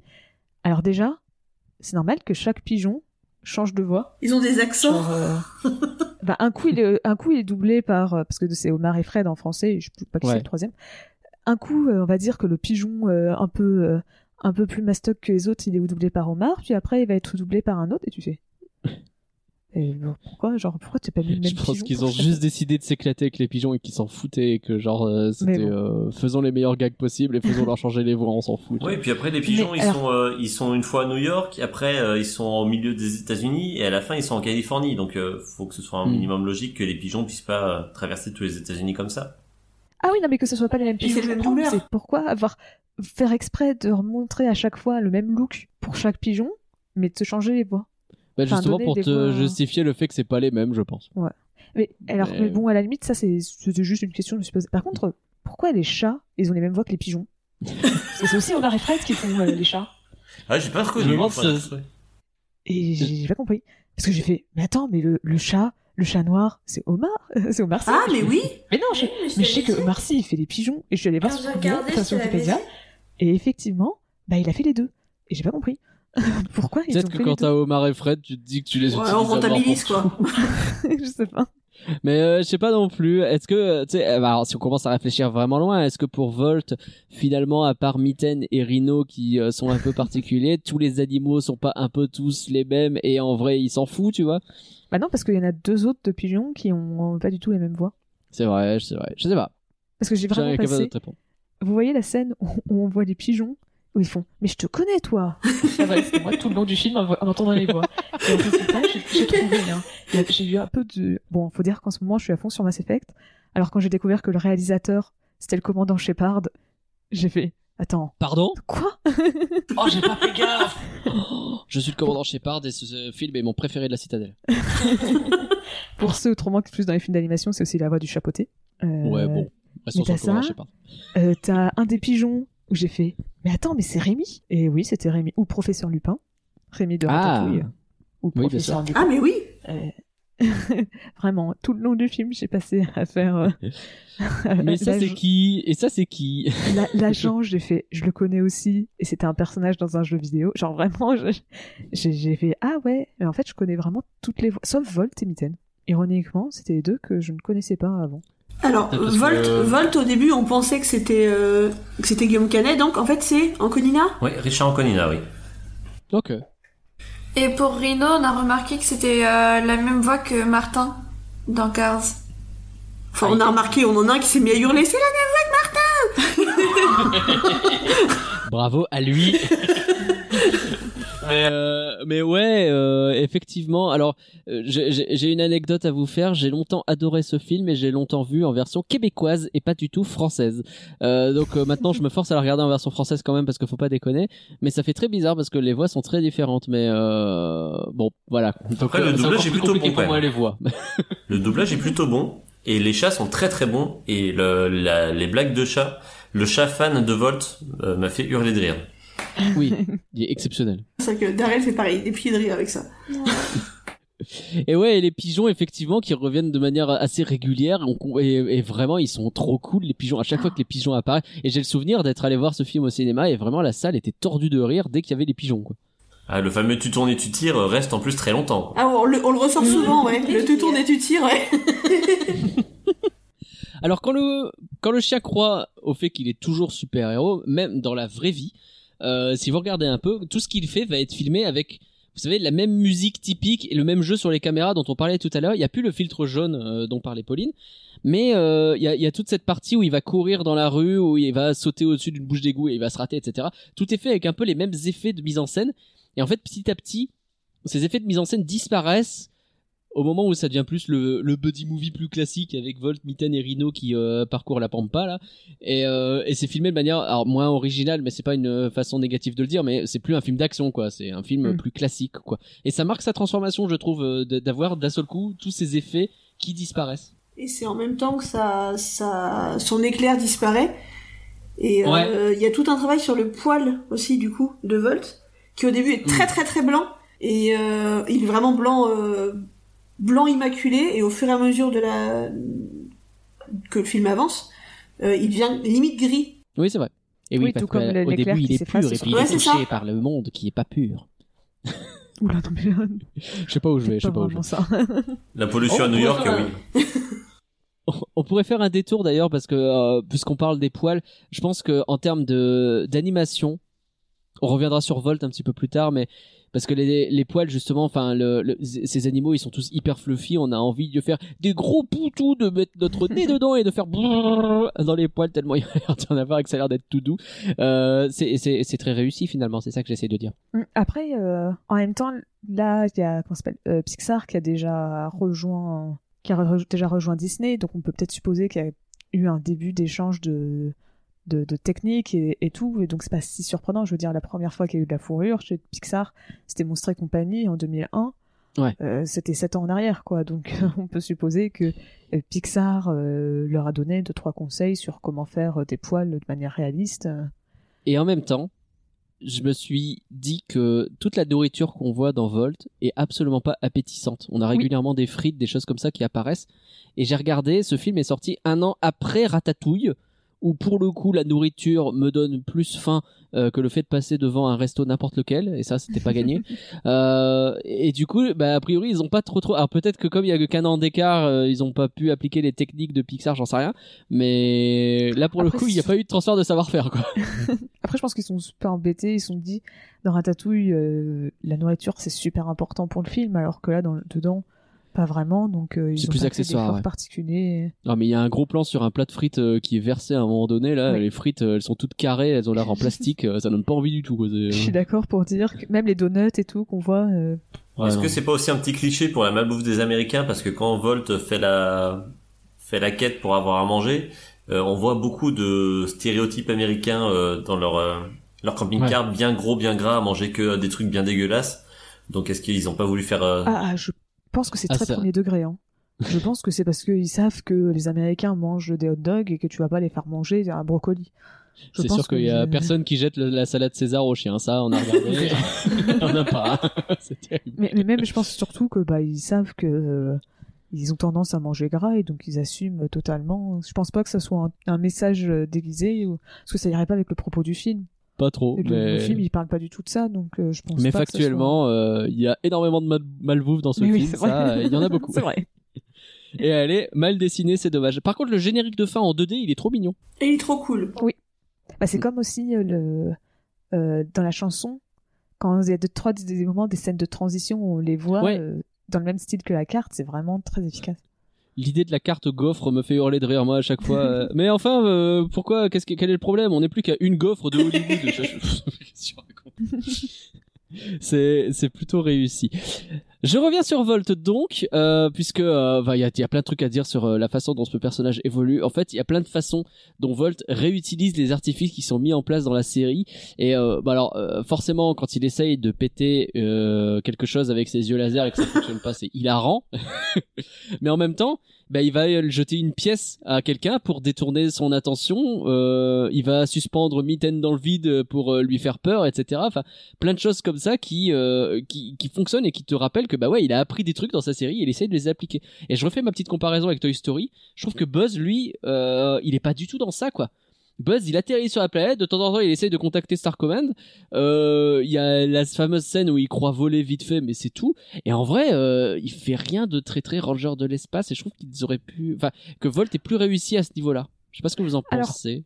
Je suis d'accord pour Toy Story que c'est pas exploité à fond. En fait, c'est que c'est sous-entendu.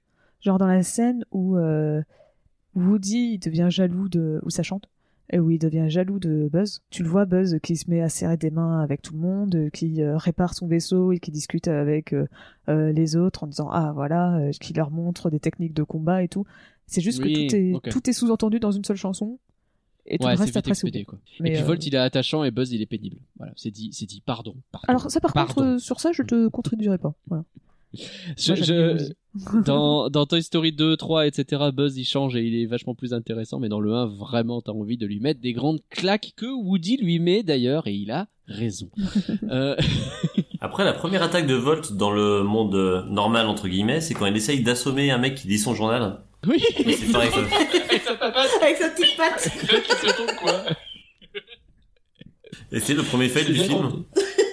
Mais il y a plein de fusils de Chekhov comme ça, c'est trop cool. Et du coup, tu ressens sa fragilité quand il essaye de faire des trucs en se pensant, en se pensant indestructible.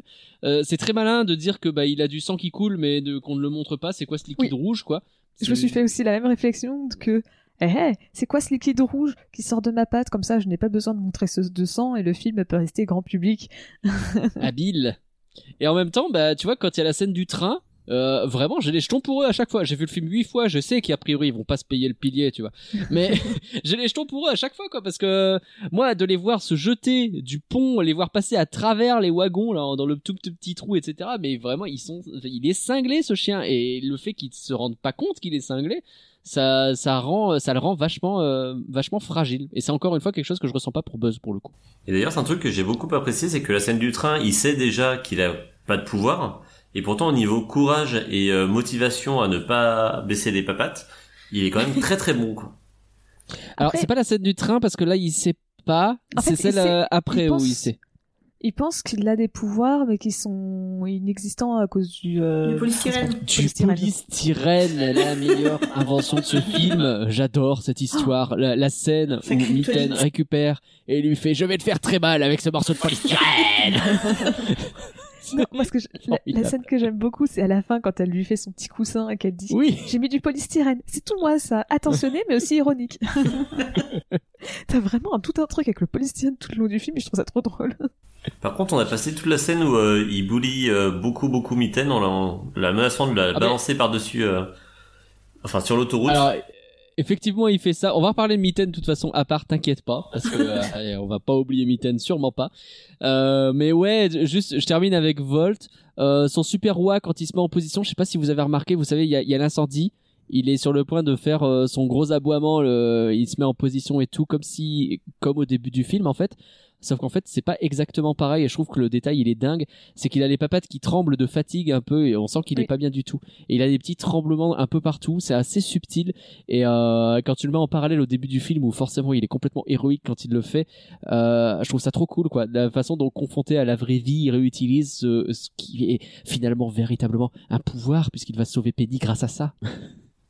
C'est beau, c'est Oui. poétique. Non, oui, c'est- je suis d'accord que c'est toute petite nuance de. euh, il se met à trembler pour montrer que bah il, il, il est j'allais dire humain, mais c'est peut-être pas le meilleur terme, mais Oui. qui, qui, qui, qui- c'est un, vrai chien. Bah, il est pas indestructible, quoi. Il a pris des ça. coups. Et euh, je, je l'ai déjà dit pour Pédi, je le redis très rapidement, mais moi quand il euh, quand il se retrouve à la fin, déjà la première fois quand il se retrouve et que ça marche pas, j'ai mal au ventre, et quand il se retrouve véritablement avec la musique qui va bien, etc. Euh, je verse la larme parce que quand même c'est beau. Ah, c'est surtout la pas eu de larmes. musique. La musique est vraiment incroyable dans les scènes de retrouvailles. Oh Ouais. Alors là, ça va, on n'a pas eu de larmes. Il n'y a pas eu de, il y a pas de chouin-chouin. Si, Zoé, Ah quand elle était petite, c'est- oui. Mais Ouais, là, oui. quand on l'a regardé samedi, non, il n'y a pas eu de chouin-chouin. Alors par contre, Volt, ça n'a jamais été un film qui me fait pleurer. Il y a des Disney hein, où j'ai pleuré. C'est vrai? Alors Volt, jamais. Oh non.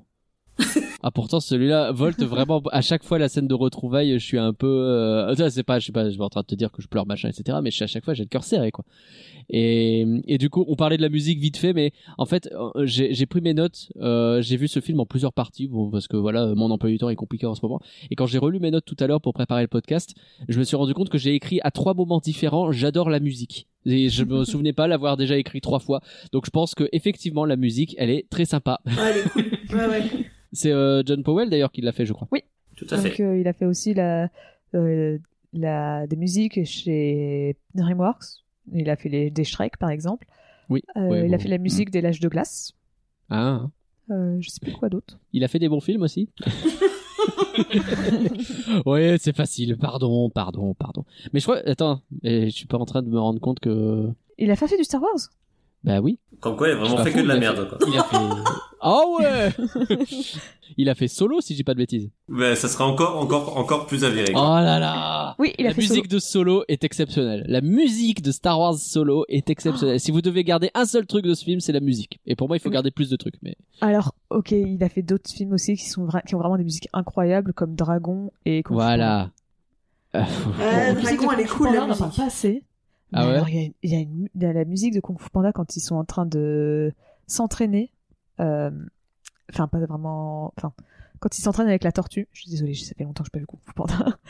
euh, où euh, la musique elle est beaucoup plus calme, spirituelle. C'est pas un une musique, euh, c'est un entraînement plus spirituel que physique. Et ils te mettent une musique en arrière-plan qui est vraiment incroyable. Ok. Bon, en tout cas, John Powell. sur Kung Fu Panda. À l'occasion, euh, sache que j'ai fait regarder Kung Fu Panda 3 à Curien un réveillon de Nouvel An. Euh, C'était il y a quelques années, il m'en veut toujours. il devait être content. J'ai vu le 3. Le 3, J'ai vu le 1 et le 2, mais le 3, c'est jamais. T'en entends encore parler, non?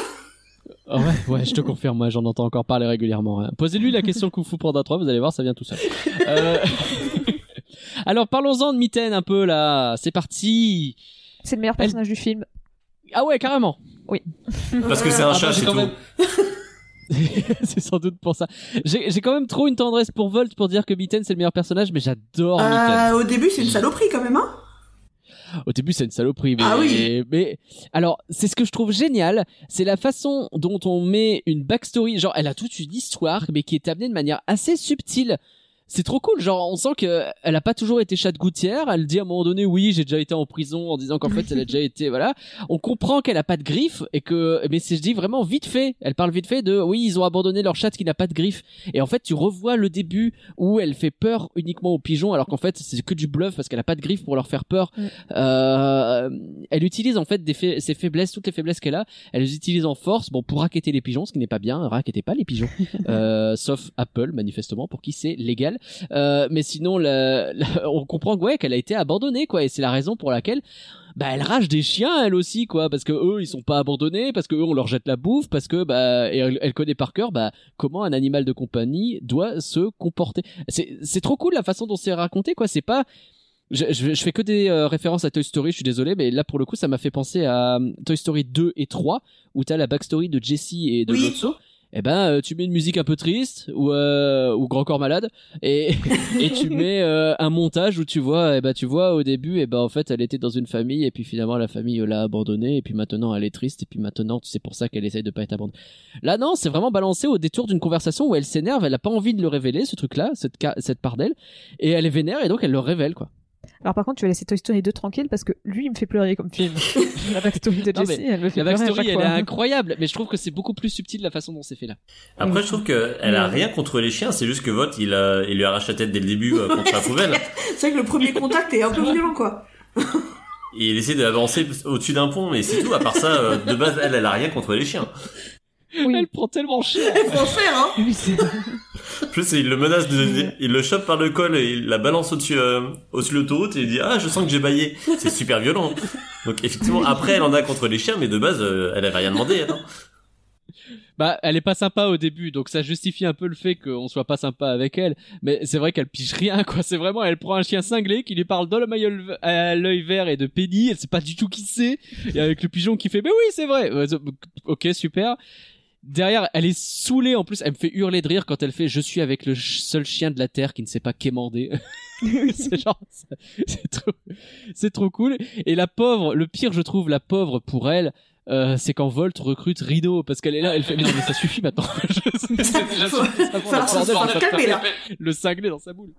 Bah, à, à moi, ce que j'aime euh, beaucoup dans, enfin, c'est en fait dans les buddy movies, donc que ce soit dans les Toy Story ou autre, j'aime généralement, je suis plutôt de la tendresse pour le personnage qui va pas la tendresse, mais préférer le personnage qui est sérieux du groupe. Dans Toy Story, je préfère mieux Woody, et là dans ce film, je préfère mieux Mitten. À chaque fois, j'ai tout le temps tendance à préférer celui qui est subi, on va dire, plutôt que l'autre euh, qui, qui fait subir. C'est parce que t'es mais- quelqu'un de très sérieuse. peut-être.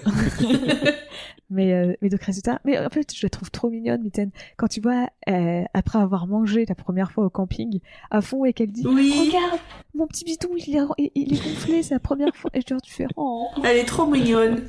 Mais oui, tout, en fait, tout le long du film, certes, elle, elle est méchante par moments, mais j'ai, genre, il y a tellement plein d'autres moments où ça te contrebalance, où tu la vois paniquer à l'idée d'être, euh, en, enfin, d'être, de retourner à la, pas à la SPA, mais au, au refuge animalier, parce qu'en disant, mais moi, euh, personne va vouloir m'adopter, ou elle, euh, la scène où elle s'engueule avec Volt, qui est une, une dispute plutôt crédible, je trouve. Oui, ça Parce marche que t'as aucun des deux personnages qui se trahit en fait. Oui. Parce que des fois, ce que j'aime pas trop dans les, c'est que j'ai l'impression que c'est forcé. Tu fais, mais euh, pourquoi Bah, c'est dans coup, Luca où on en a parlé il y a pas longtemps. Luca, d'un seul coup, euh, il y a une engueulade qui est, tu comprends pas trop, ça vient d'un peu de nulle part, quoi. Et là, non, effectivement, c'est les deux en fait ont des raisons très logiques de penser que ce qu'ils pensent c'est ce qu'il faut faire et comprennent pas en fait pourquoi l'autre est buté sur sa position. Et donc la voir comme ça, être triste et tout. euh, Bref, j'aime beaucoup ma mitaine et en plus elle me fait vraiment rire. Elle, a vraiment Ouais. des, des parce que justement, être la sérieuse du groupe. avec les autres à côté qui font n'importe quoi, c'est, elle a vraiment des répliques incroyables. Elle prend si cher, c'est terrible. C'est c'est le nombre de mimiques qu'elle a où soit elle fait la gueule, soit elle est blasée, soit elle met les yeux au ciel. C'est terrible. C'est Et d'ailleurs, terrible. elle a une backstory qui n'a pas été dite dans le film. Alors je sais pas si c'est juste, si c'est dans des scènes coupées ou si c'est carrément pas, euh, c'est resté à l'étape de concept. Mais Ouais. normalement, des sens- enfin, le- son nom quand elle était adoptée par ses premiers humains, c'était pas Mitten, mais c'était Monsieur Mitten. Parce qu'en fait, Ah oh. ses propriétaires ont jamais fait l'effort de savoir si c'était un- une femelle ou un Mais mâle. non. Oh. Et donc ils l'ont appelé Monsieur Mitten en mode, de toute façon on s'en fout. Ah Genre, ouais. fais, ah ouais. C'est Et que- incroyable. Et, et donc tu fais, euh, oui, c'était. Alors je sais pas si c'était dans la version. Logiquement, c'était pas dans la version plus mature parce que c'était un chat qui était mâle à ce moment-là. Le chat borgne, euh, euh, c'était un, un mâle, donc ça devait être quand même pas dans la version de Chris Sanders. Ça devait être quand même déjà dans la version plus récente. Mais euh, ouais, je trouve Hmm. que dire euh, ses propriétaires sont fichés tellement d'elle qu'ils ont même pas fait l'effort de savoir si c'était un mâle ou une femelle, tu fais ouais, elle a Ouais, c'est vraiment pas une vie facile. Hein. C'est vraiment vénère. L'occasion de rappeler évidemment que les gens qui abandonnent leurs animaux devraient être eux-mêmes abandonnés au milieu d'un désert. Est-ce qu'on parle de Rhino? Ah bah, alors pour le coup, Rino, il est pas, il a pas de, il a pas d'histoire. hein. Il sort de nulle part. Il a une boule euh, de hamster qui apparaît, et qui disparaît. On sait pas trop pourquoi. Elle est quantique cette boule de Ouais, ouais, ouais. Mais euh, voilà, il, il sert pas à grand chose au final. Il est rigolo, sans plus, mais il sert pas à grand chose. Alors, Et je trouve pas que dire qu'il sert pas à grand chose, je suis pas d'accord avec ça. Pourtant, j'aime pas particulièrement le personnage, mais c'est lui qui permet de motiver Vol. En fait, son, son rôle à chaque fois, c'est. Il fait un peu Euh, conscience. motive en fait. les gens. Ouais, il fait un peu conscience, tu sais. En fait, comme il est très sûr de lui, comme pour lui, tout était un peu genre. Il se base sur la fiction et se dit, bah, la fiction, c'est la réalité, donc euh, tout ce qui. Donc ces trucs super épiques, bah, ça existe en vrai. Bah, c'est lui qui va redonner du courage à Volt, c'est lui qui va redonner du courage à. Enfin, pas du courage, mais du. qui va convaincre Mitten de retrouver Volt. Il a vraiment le rôle de. de convaincre les gens, donc il sert pas non plus à rien. Parce que sans lui, bah, Volt aurait pas sauvé Mitten, sans lui, Mitten, elle aurait serait pas retrouvé Volt. Donc euh, il sert pas à rien. Et c'est lui qui Et- permet à Volt de sortir aussi du, du camion de la fourrière. Hmm. Oui, c'est vrai. Et euh, ça m'a rappelé tellement de fin de soirée quand j'essayais de rentrer à la maison avec la porte qui voulait pas s'ouvrir que j'étais. euh, je compatissais à 100% avec Volt. J'ai jamais eu d'hamster. C'est donc ça l'anecdote dont on avait besoin. J'ai jamais eu d'hamster pour m'ouvrir la porte, moi. C'est triste. Moi, je le trouve génial quand il sort de sa boule et qu'il pousse un espèce de rire Mais oui. très chelou. euh.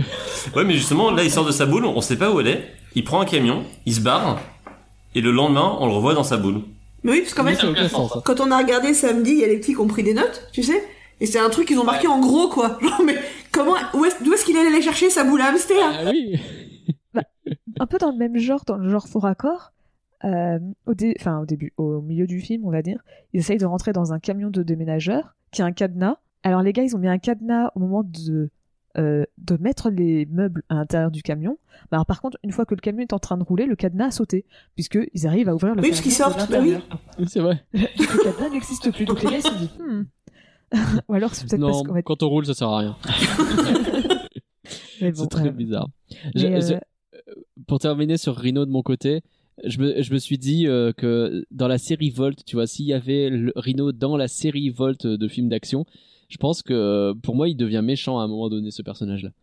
Parce que tu sais, c'est vraiment le. Il me fait penser un peu à ce personnage des Indestructibles qui devient lui-même méchant, j'ai plus son nom. syndrome. Mais ouais, Syndrome, qui est tellement fan et tellement à fond dans son truc qu'il peut être que déçu en fait, et qui à un moment donné peut que tourner mal pour euh, vivre vraiment dans son monde parfait de. de- Ouais. Ouais, il est un peu flippant, hein.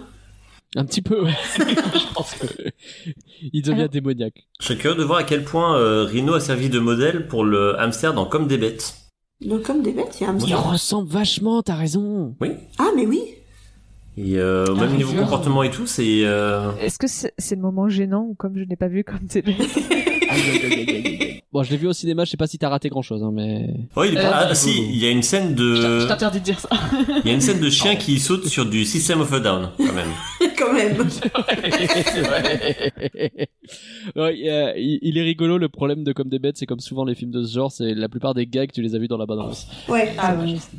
Après, ça a dû assez bien marcher pour qu'il fasse une attraction, quand même. Donc, euh, quelque part, il a dû bien ouais. marcher. C'est- Et un 2 qui sort en décembre. Allez tous le voir, vous plaît. Ah ouais, ça fait ça pub, ça y est. Non, je gagne pas encore d'argent. Alors, Mais, je sais euh, pas si- s'il y a d'autres points que vous vouliez aborder de ce film. Ah. Moi, je voulais finir avec la musique et après quelques petits détails. Alors en fait, moi sur Reno, je voulais quand même dire deux, deux, trois deux petits trucs. Alors, vas-y, Ouais. termine sur Rhino. Alors déjà, parce que euh, quand vous aviez parlé de la scène euh, où il sort de la boule, où euh, c'est vraiment il y a son rire machiavélique et tout, mais moi je la trouve ce gag incroyable parce que tu le vois rire avec son truc machiavélique. Et puis après t'as l'humain qui l'entend juste faire ces petits bruits. Oui Oui, squish, le film, ils arrivent vraiment bien à jouer du- des gags de euh, les humains comprennent pas les animaux, ils font juste des bruits. Et je trouve ça trop drôle. Genre, il y a deux, trois moments où ils te font des gags comme ça. Et ça, Ça marche toujours très vraiment bien. ouais. Mm, mm. C'est Et vrai. alors, Mais par le contre, film est drôle. hein. Oui, il est vraiment drôle. Je suis d'accord sur ça. euh, J'avais oublié qu'il était aussi drôle que ça en le voyant. Et, euh... et par contre, il y a un truc qui me gêne vraiment dans le design de Rhino, c'est ses mains. Je trouve qu'il a des mains qui font vraiment humaines par rapport au reste du corps. Et à Ah. chaque fois que je vois Rhino, je bloque sur ses mains. Vraiment. Une fois que tu l'as vu une fois, c'est foutu. Hein. Je vois ses mains et je fais. Ah ouais, non, mais c'est un... c'est des mains d'humain, ça. C'est pas des mains de- d'hamster, quoi. C'est Bah, c'est- c'est c'est vrai qu'il est très, euh, il est très agile de ses doigts du coup. hein. Il peut faire plein de trucs. euh. Non, puis même comme il a plus de poils à cet endroit-là et que c'est un peu de couleur euh, beige Hmm. rose, ça fait vraiment euh, main humaine. C'est très déstabilisant. C'est, c'est- Ouais. c'est- tu fais, tu fais, ouais, c'est, ta patte, elle est un peu chelou. Et à chaque fois, à chaque fois, je bug sur ses mains. euh, je regarde tout le temps et je fais, ah ouais, non, mais ça marche pas pour moi. Ah, puis maintenant, on va tous focaliser là-dessus. Hein. Merci, hein, merci beaucoup, hein, franchement. Merci de rien, peu seul à souffrir. Ce sera la vignette du podcast. Ce sera le Rhino en très gros. C'est faux. Je ne ferai pas ça. Euh... Moi, il y avait un point qui me... un Ouais, il y avait un point qui me, que je trouvais très intéressant, c'est que pendant tout le film, en fait, ils ont gardé une histoire de rapport de puissance type pierre, papier, ciseaux entre les personnages. C'est-à-dire que Volt a toujours le pouvoir sur Mitten, qui a toujours le pouvoir sur les pigeons, qui ont toujours le pouvoir sur Volt. Et à aucun moment du film ça change, et je trouve ça plutôt bien fait, puisque le- les Ah. interventions des pigeons reviennent très souvent, et c'est les pigeons qui aiguillent plus ou moins Volt, euh, dans le bon sens ou dans le mauvais sens. Mais c'est toujours eux qui disent à Volt quoi faire. Volt après entraîne Mitten. Et euh, Mitaine, euh, au début, raquette les pigeons, donc c'est elle qui a le pouvoir, et ils ont un peu peur à chaque fois du chat, donc euh, c'est c'est constant et c'est bien écrit. Ah ouais. J'avais pas fait le rapprochement comme ça, mais c'est rigolo. Effectivement. Et je voulais m'arrêter donc sur la chanson, la fameuse Un chat, un chien et un rongeur. Parce que, alors, outre le fait que j'ai très envie de la chanter, euh... Oh, t'inquiète. J'ai un problème. ouais, j'ai- cru comprendre que j'ai cru comprendre. Euh, j'ai un vrai problème avec la version française ça- et, et son adaptation. En fait, je, trou- je trouve la traduction nulle. En fait, tout le thème de la, chan- de la chanson en anglais, c'est There is no home like the one you've got, cause that home belongs to you. Donc, Oui, ça n'a rien à voir. Il y a une thématique pour Volt d'apprendre ce que c'est que d'avoir un foyer, que finalement le foyer c'est là où tu te trouves, que c'est les gens avec qui tu es, et du coup ça revient à apprendre à être un chien de compagnie. Et là on se retrouve avec euh, Hey, un chat, un chien, un rongeur, c'est la recette du bonheur. Du... Je comprends pas pourquoi, c'est la recette du bonheur.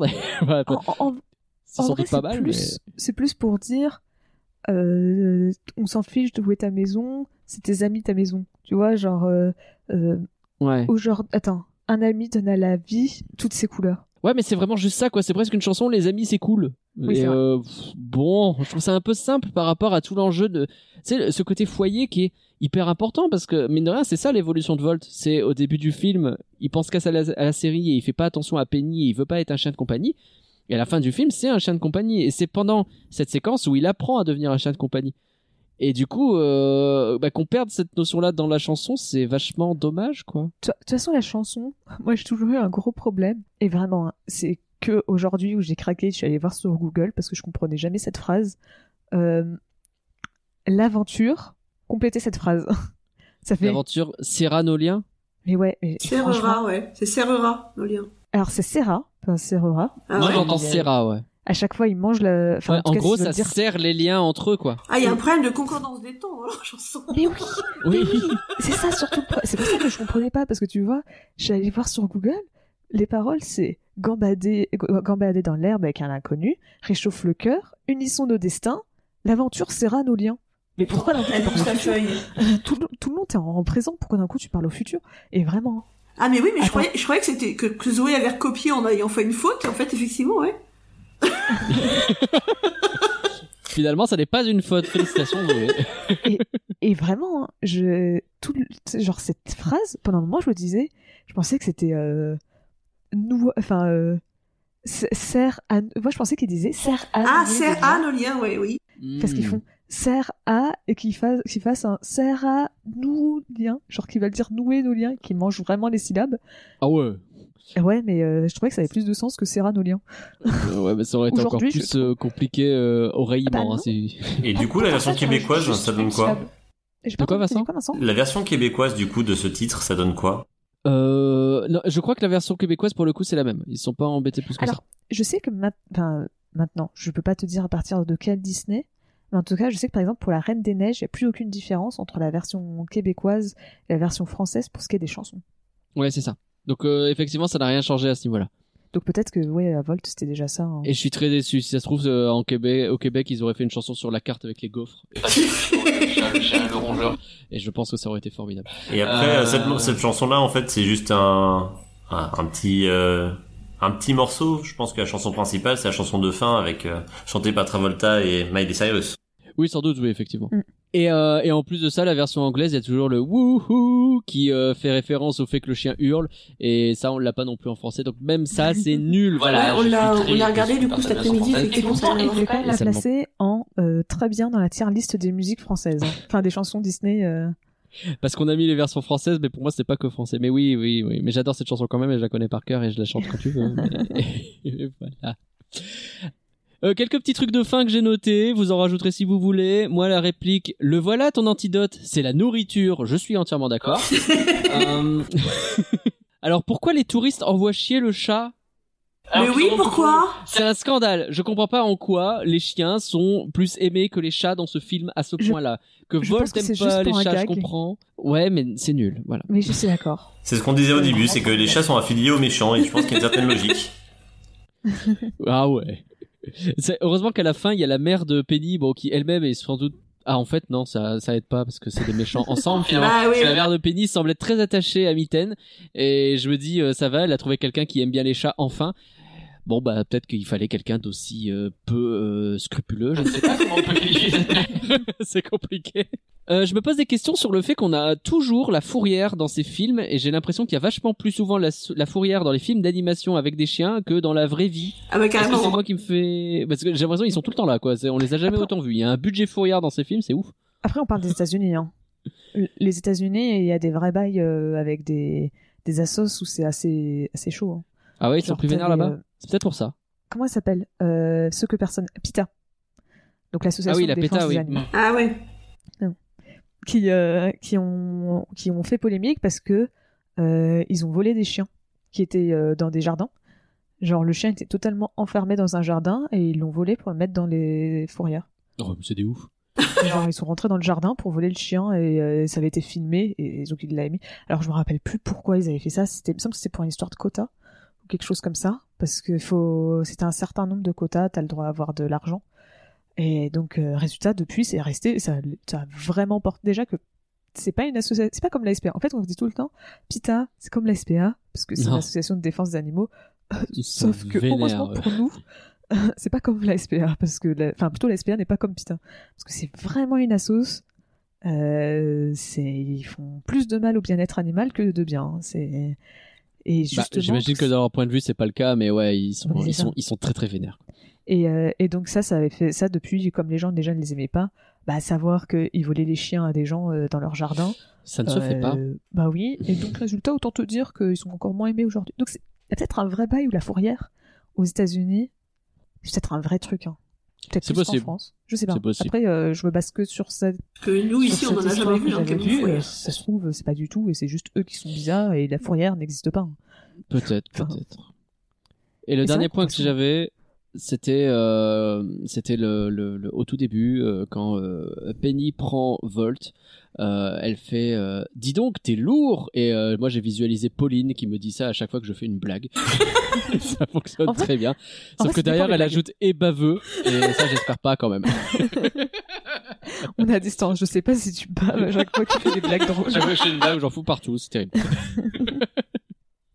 Moi, il y avait un point que je voulais remettre, de- que j'ai adoré, c'est quand euh, Volt revient à- en Californie et recroise les deux chats du début et qui leur pète la gueule et qu'il y a un chat qui fait ah mais arrête, je suis fan et ça me fait hurler de rire. c'est mérité je pense dans leur tronche. Alors est-ce qu'il y a d'autres choses à dire sur ce film? Moi, j'aimerais bien revenir. Alors, il y a deux détails. Un qui est vraiment très insignifiant et qui va encore une fois parler que à Nagla. Mais déjà, il y a le commandant Shepard qui est réalisateur et en plus, le studio, c'est Sovereign. Sovereign Studio. Vraiment. Faut que j'arrête de jouer à, à chaque fois c'est génial, mais Mass Effect c'est génial, voilà, très bien. Et voilà, donc ça c'est ça c'est moi qui suis sur Mass Effect en ce moment. Par contre, alors moi je voulais revenir sur un truc qui, bah maintenant que je suis adulte, euh, me choque pas du tout. Hein. Mais quand j'étais petite, la fin de Volt, j'ai rien bité. La première fois que j'ai vu Volt, bah à la fin je comprenais pas. En fait, je comprenais pas que euh, Penny avait été remplacée par quelqu'un d'autre et que l'opération. Ça me rassure. Ah, notre petit, il a pas compris non plus. Ça me Et- rassure. Mais en et fait, parce- l'opération, elle est pas assez marquée. Oui. C'est vrai que Darren, il a pas compris non plus. Il nous a dit, mais, euh, mais ça fait bizarre, t'as vu, ils lui ont changé de tête. Il avait pas compris que c'était une autre petite fille, en fait. Bah oui, c'est Alors qu'en fait, c'est plutôt malin en plus parce que c'est une façon maligne pour un- une série de remplacer une actrice Oui. qui veut plus la faire et en plus elle vient de démissionner donc ça tombe bien. Mais mais ouais, c'est pas clairement, c'est presque trop subtil sur ce coup-là. je Mais il y a, y, a, y a plein de petits trucs comme ça dans le film, en fait, qui sont, c'est, c'est dit de manière, rien que le fait, en fait, que, que Volt pense qu'il a des pouvoirs parce qu'il est dans la série. Je dis, mais Zoé, quand elle était petite, ne l'avait pas compris que c'était, euh, Hmm. que qu'il qu'il était pas vraiment euh, qu'il avait pas vraiment de pouvoir et que non il sauvait pas vraiment Penny c'est c'est c'est assez subtil donc nous avec nos yeux d'adultes ça nous perturbe pas mais à hauteur d'enfant en fait il y a plein de trucs qu'ils qu'ils comprennent pas ou qu'ils comprennent au bout de la une fois qu'on l'a regardé une fois qu'on l'a expliqué ils comprennent mais les- la première fois ils comprennent pas Ouais, moi tout le reste ça allait, mais c'était vraiment la fin où je comprenais pas. Parce qu'en plus, comme juste avant, alors je comprends l'idée, c'est pour faire une transition et te, te faire un peu peur en disant oh mon dieu, elle a subi une grosse opération, mais non, en fait c'était une fiction. Mais parce que bah comme sur le coup, euh, elle vient d'être Oui, bah oui. à l'hôpital et elle revient et on te dit Ouais. désolé, vos blessures sont plus graves que prévu, on a dû vous refaire. Et ben moi je comprenais pas. En plus elle avait changé, mais elle restait un peu semblable. Et donc je comprenais pas. Et, et- et bref, je sais que quand j'étais petite, bah, je comprenais que dalle à la fin. Alors pourtant la fin est plutôt assez marrante dans l'idée. En plus la série qui devient nuit n'importe quoi parce que ça part dans les aliens. C'est Idée des pigeons. Ça marrant. Mais euh, quand j'étais petite, je comprenais vraiment pas la fin. Et ça me traumatisait pas, hein. j'ai mis quand même bien tout le reste du film. euh, franchement, quand t'es petit, tu comprends pas les cinq dernières minutes, tu fais. Oui, pas grave. J'ai vu que Volt et Mitten avaient des gratouilles, bon bah je me suis dit ça, ça passe, Oui. j'ai pas besoin de comprendre ça. A euh, priori, ça se passe très bien. Ouais, c'est ça. Mais euh, vraiment, je comprenais pas du tout ce qui se passait. ouais je comprends. c'était- c'était Et moi-même, j'avais du mal à piger la subtilité de ce truc-là. Pour moi, juste. Euh... Euh, Penny continuait en fait la série et le nouvel épisode ils avaient changé sa tête vite fait et puis euh, voilà quoi il y avait les aliens et puis c'était tout et elle-même elle Mm. trouvait que ça commençait à partir en couille mais c'est tout quoi j'avais pas pigé le fait que ça tu sais pour montrer qu'elle était vraiment partie de la série c'est pas Mais si bon. clair mais je pense qu'ils auraient mieux ils auraient dû euh, un peu mieux marquer le, la transformation de la tête en fait Ouais, mais en fait, je pense que c'est vraiment pour faire peur aux gens. Où ils se sont dit, oh, mais, euh, elle vient d'aller à l'hôpital, on va leur faire peur en faisant croire que Ah, peut-être, ouais. euh, qu'elle a vraiment changé. Ah non, en fait, c'est la- toujours la série. Ah, ça va alors. Sauf Ouais. que en voulant faire ça, bah, tu, tu, tu comprends pas. Enfin, tu perds une partie de l'audience. un petit peu ouais Et ça veut dire qu'ils auraient utilisé les images de des flammes et des trucs en feu pour euh, continuer la série? Ce qui serait pas très très déontologique. Moi, je suis pas sûr que la déontologie soit un truc qui les étouffe. Hein.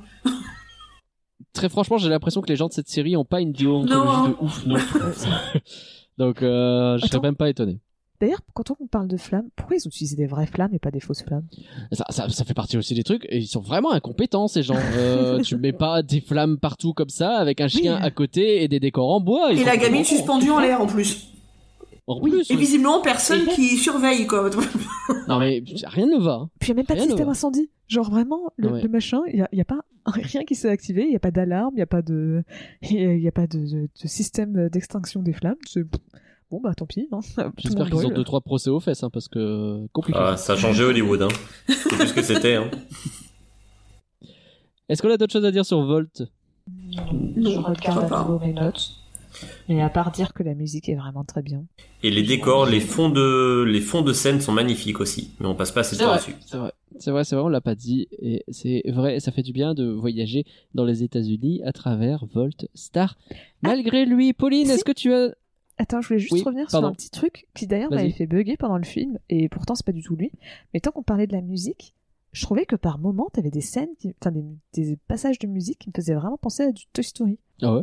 Notamment à du Toy Story 2, euh, genre les scènes euh, euh, d'action, genre euh, autour de Woody, me semble, enfin de- du show de Woody. Enfin, je sais pas, dans ma tête c'est celle, c'est musique de Toy Story 2. Après, je J'avoue que ça fait un petit moment que j'ai pas regardé Toy Story 2. Mais je sais qu'il y a deux trois moments où j'ai cru que c'était le même, euh, le même compositeur que Toy Story.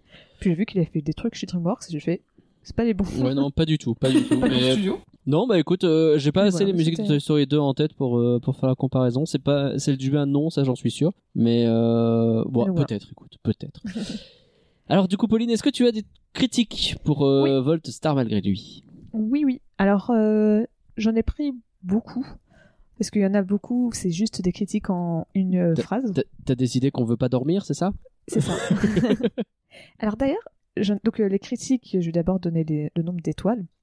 Euh, donc il y a eu 3,9 étoiles sur 5 euh, de la part des critiques presse et 3,5 de la part des spectateurs. À chaque fois, les spectateurs sont plus méchants. Ouais. Alors est-ce que parce peut-être les des critiques ils s'attendaient, ils ont vu les derniers Disney, ils ont fait oh putain c'était de la merde, alors que les critiques des spectateurs c'est en mode Osef euh, et ils notent le film que sur le film. Hmm. Je sais pas. Bah, Et je sais donc- pas. Je voulais continuer une réflexion que euh, on avait commencé la dernière fois dans le podcast de Baby Boss 2. Où Je Ouais. trouvais qu'il y avait beaucoup de femmes euh, Ouais. qui, qui faisaient des, les, des critiques pour Baby Boss. Et bah ouais, il y a beaucoup de femmes qui faisaient Baby Boss 2 et pas sur les autres, c'est bizarre. Parce que Ah, là, dans le truc, sur euh, 13, euh, pardon, pas 13, euh, sur 18 euh, critiques, il y en a 5 qui sont faits par des femmes, sachant que pour rappel, Baby Boss 2, c'était 8 critiques, 5 faites par des femmes, 2 par des hommes et toujours une de rédaction. Alors, est-ce que c'est un truc qui est en train de changer ou est-ce que Bah, j'ai regardé aussi pour Aya, qui est Ouais. sortie toujours la même année. Et toujours 5 critiques de femmes, donc je sais pas s'il y a un quota où cinq- seulement 5 femmes ont le droit d'écrire des critiques, euh, parce que c'est C'est vrai que ça fait trois fois, oui. Et euh, pour 10 critiques faites par des hommes. D'accord. Donc, euh, Donc ce serait juste Baby Boss 2 qui serait le- Bah, l'exception du coup. Ouais, malheureusement, euh, j'ai voulu un peu plus creuser et faudrait Bah, c'est intéressant. plus creuser en détail, mais c'est qu'en voyant les noms, là, j'ai fait ah mais il y a beaucoup d'hommes. Bah, ce sera notre Boss 2, nouveau et- fil rouge. On va regarder à chaque fois et ce sera intéressant. Euh, alors, Donc une première critique par DVD Drama, enfin DVD Drama, Ouais. pardon. Euh, donc il a mis 4 étoiles sur 5, donc de Nicolas Chiavi. Volt résonne comme une première victoire, car il va falloir le marteler. C'est le meilleur film d'animation de Disney depuis Lilo et Stitch. Volt, star malgré lui, s'impose comme un divertissement majeur qui n'a pas à rougir devant les plus mémorables réussites du célèbre studio d'animation. Eh ben, Bon, je c'est suis bon, on va arrêter là, C'est hein. rigolo. Alors coup dur pour Chris Sanders qui... oui. Et ouais, quand tu te souviens de l'époque, effectivement, euh, entre Lilo Ah ouais, et Stitch et Volt, Oui, euh, bah il y a oui. eu quoi? Il y a eu euh, Chicken Little, il y a eu euh, C'était pas fou, hein. Farm la se famille- rebelle, Farm se rebelle. Bienvenue- chez Robinson. Robinson, Frères des ours, La planète au trésor, Ah Atlantide. Ouais, il y avait Frère des ours quand même. Frère des ours, il est cool. Oui. Frères des ours Il est, Il est trop cool. bien, Frère des ours. Moi, je suis frustrée parce que je pense que ça aurait, ça aurait pu être. Enfin, moi, je je vais être honnête, la partie avec Coda, elle a vite tendance à me saouler. Et bah, limite, j'aurais voulu toute une partie euh, dans les mêmes styles. Tu prends les, le, l'ambiance, c'est genre 10-15 premières minutes, tu fais un film sur ça un peu épique, et moi, ça me convenait. Et ça change tellement du tout au tout à la moitié du film. Bah, ça devient un buddy movie encore. Ouais. Non, il est très bien comme ça. Moi, ça me va très bien. hein. J'aime beaucoup. Euh, Frère des ours. Euh, bah, t'as justement chroniqueart.com, donc euh, d'une critique de Julien Abadi, qui a mis 3 sur 5, étoiles sur 5, qui disait L'air de rien, Volt vient de mettre un terme à l'implacable essoufflement qui mine bientôt depuis 10 ans la branche animée de Disney. L'implacable essoufflement depuis 10 ans, c'est terriblement dit, hein, et c'est terriblement vrai, hein, mais euh. Après 10 ans, ils sont un peu méchants, parce que 10 ans, t'as quand même Mulan et t'as Tarzan. ouais. Oui. Ah, après, ils ont pas tort dans le sens où c'est des bons films, mais euh, mais enfin, c'était plus, c'était pas Aladdin, c'est pas le roi lion, c'est pas la Belle et la Oh, Bête, c'est pas. désolé, mais Mulan, je pense que c'est un de mes Disney préférés. Ouais, trop bien, Mulan. C'est une des Oui, premières princesses non cruches. Tarzan, j'ai un peu plus de mal, mais Mulan... euh, Non, mais après, euh, tu regardes dans le détail à voir, tu vois. C'est tout le monde Oui. situe son truc où il veut. hein. Moi, j'adore Mulan aussi, hein, mais mais je veux comprendre ce qu'il veut dire dans le sens où Mulan, c'est pas, enfin, parmi tous ceux des années 90, c'est pas celui que tu retiens le plus en général, tu vois, sur ceux qui ont marqué la décennie, quoi. Et euh, et ouais, bah ouais, bah c'est la fin de la décennie a été plus compliquée que le début. Hein. euh. Oui, sûr. L'histoire, on peut la faire plein de fois. hein, le départ de Katzenberg, la mort de Frank Wells, etc. C'est compliqué. La mort aussi de Howard Ashman, hein, parce que c'est sûr, lui bien qui sûr. a aussi beaucoup aidé pour la petite sirène et la belle et la bête. Euh, sûr. donc Le Monde, euh, donc euh, dans une critique de 4 sur 5, donc par Jacques euh, Man- Mandelbaum. Par-delà ses indéniables qualités de divertissement, Volt, star malgré lui, donne aussi matière à une réflexion un peu plus sérieuse et se pose ainsi en garant de la, bie- de la bonne vieille doxa hollywoodienne selon laquelle le véritable héros n'est justement qu'un être comme les autres. Alors, Lui, il avait envie de voir le MCU. Lui, il avait hâte d'avoir des super héros. alors réellement, est-ce que c'est la bonne vieille doxa hollywoodienne de Je suis dire pas que sûr. le- hein. parce que moi justement, j'ai pas l'impression que ça soit un truc. Pour moi, j'ai plutôt l'impression que les héros, enfin peut-être pas en 2008, je sais pas, mais j'ai souvent quand même l'impression que à Hollywood, le héros c'est quelqu'un exceptionnel et que c'est pas Monsieur Tout le Monde quoi. Justement, c'est un gars qui est unique en son genre, qui euh, qui a des qualités exceptionnelles euh, et qui a, donne envie de, qui inspire plutôt de te dire que c'est n'importe qui. Bah, je suis d'accord avec toi. Après peut-être qu'en 2008, c'était pas pareil, je me rappelle plus très bien. J'étais petite. C'est possible, hein, mais j'ai l'impression qu'il est un peu, euh, je sais pas. Alors, il a, écoute, il a l'air d'avoir une opinion très tranchée sur le sujet, en tout cas. hein. Et euh, enfin, donc, euh, une, donc la critique est de Christophe Benet pour les cahiers du cinéma, donc qui a mis deux étoiles sur 5. L'échange de, de bons procédés nourrit dangereusement l'uniformisation en cours dans l'animation américaine, symbolisée par l'adoption d'une charte graphique commune, du rond, rien que du rond. Alors, Alors, si je comprends bien, ce qu'il veut dire, c'est que tout le monde fait un peu la même chose? oui, enfin dans, la, dans le, le, le graphique. Est-ce qu'on n'est pas juste sur quelqu'un qui est en train de dire, oh là là, j'ai pas envie là de vos films en 3D là, les dessins animés, c'est des dessins et puis c'est tout? Bah, surtout que, en plus, on dit souvent que la 3D. Oui, bon, je défends un peu mon beefsteak, mais euh, on dit souvent que la 3D se ressemble beaucoup à la 2D. euh, Je veux dire, il y a une raison pour, que, pour laquelle les gens pensaient que Le Prince d'Égypte et Anastasia, bah, c'était du Disney. C'est parce que les trois, euh, tu prends n'importe quel Disney des années 90, tu prends Anastasia, tu prends Le Prince d'Égypte, bah, t'as pas trop de différence. tu fais pas dans trop la le- différence. Ouais, c'est vrai. T'as raison. et donc bon, on dit souvent, parce qu'on s'imagine tout le temps dans la 2D, on part dans les extrêmes, mais il faut se rappeler que dans les classiques des 2D, bah c'était... euh, Bah, t'as des styles différents qui existent, mais en vrai, euh, Pas Souvent, ça peut se Tu- tu ressembler aussi. Tu prenais les gros studios, tu prenais quand DreamWorks faisait de la 2D, quand Fox Animation faisait de la 2D, quand Disney faisait de la 2D, t'as pas tant de différence euh, que ça. hein. Ouais, c'est vrai, c'est vrai. Et après, Et si je dis pas de je bêtises, aussi- si je dis pas de bêtises, c'était le premier euh, Disney en 3D entièrement. Et pas en 2D passé en 3D après. Hmm. Donc il y avait aussi un, un bail de test euh, et, euh, et d'essai. Ouais, bien sûr. Je trouve un peu Ah, dur, j'avoue monsieur. je- J'avoue que ça, je, je sais pas. Je j'ai pas fait gaffe.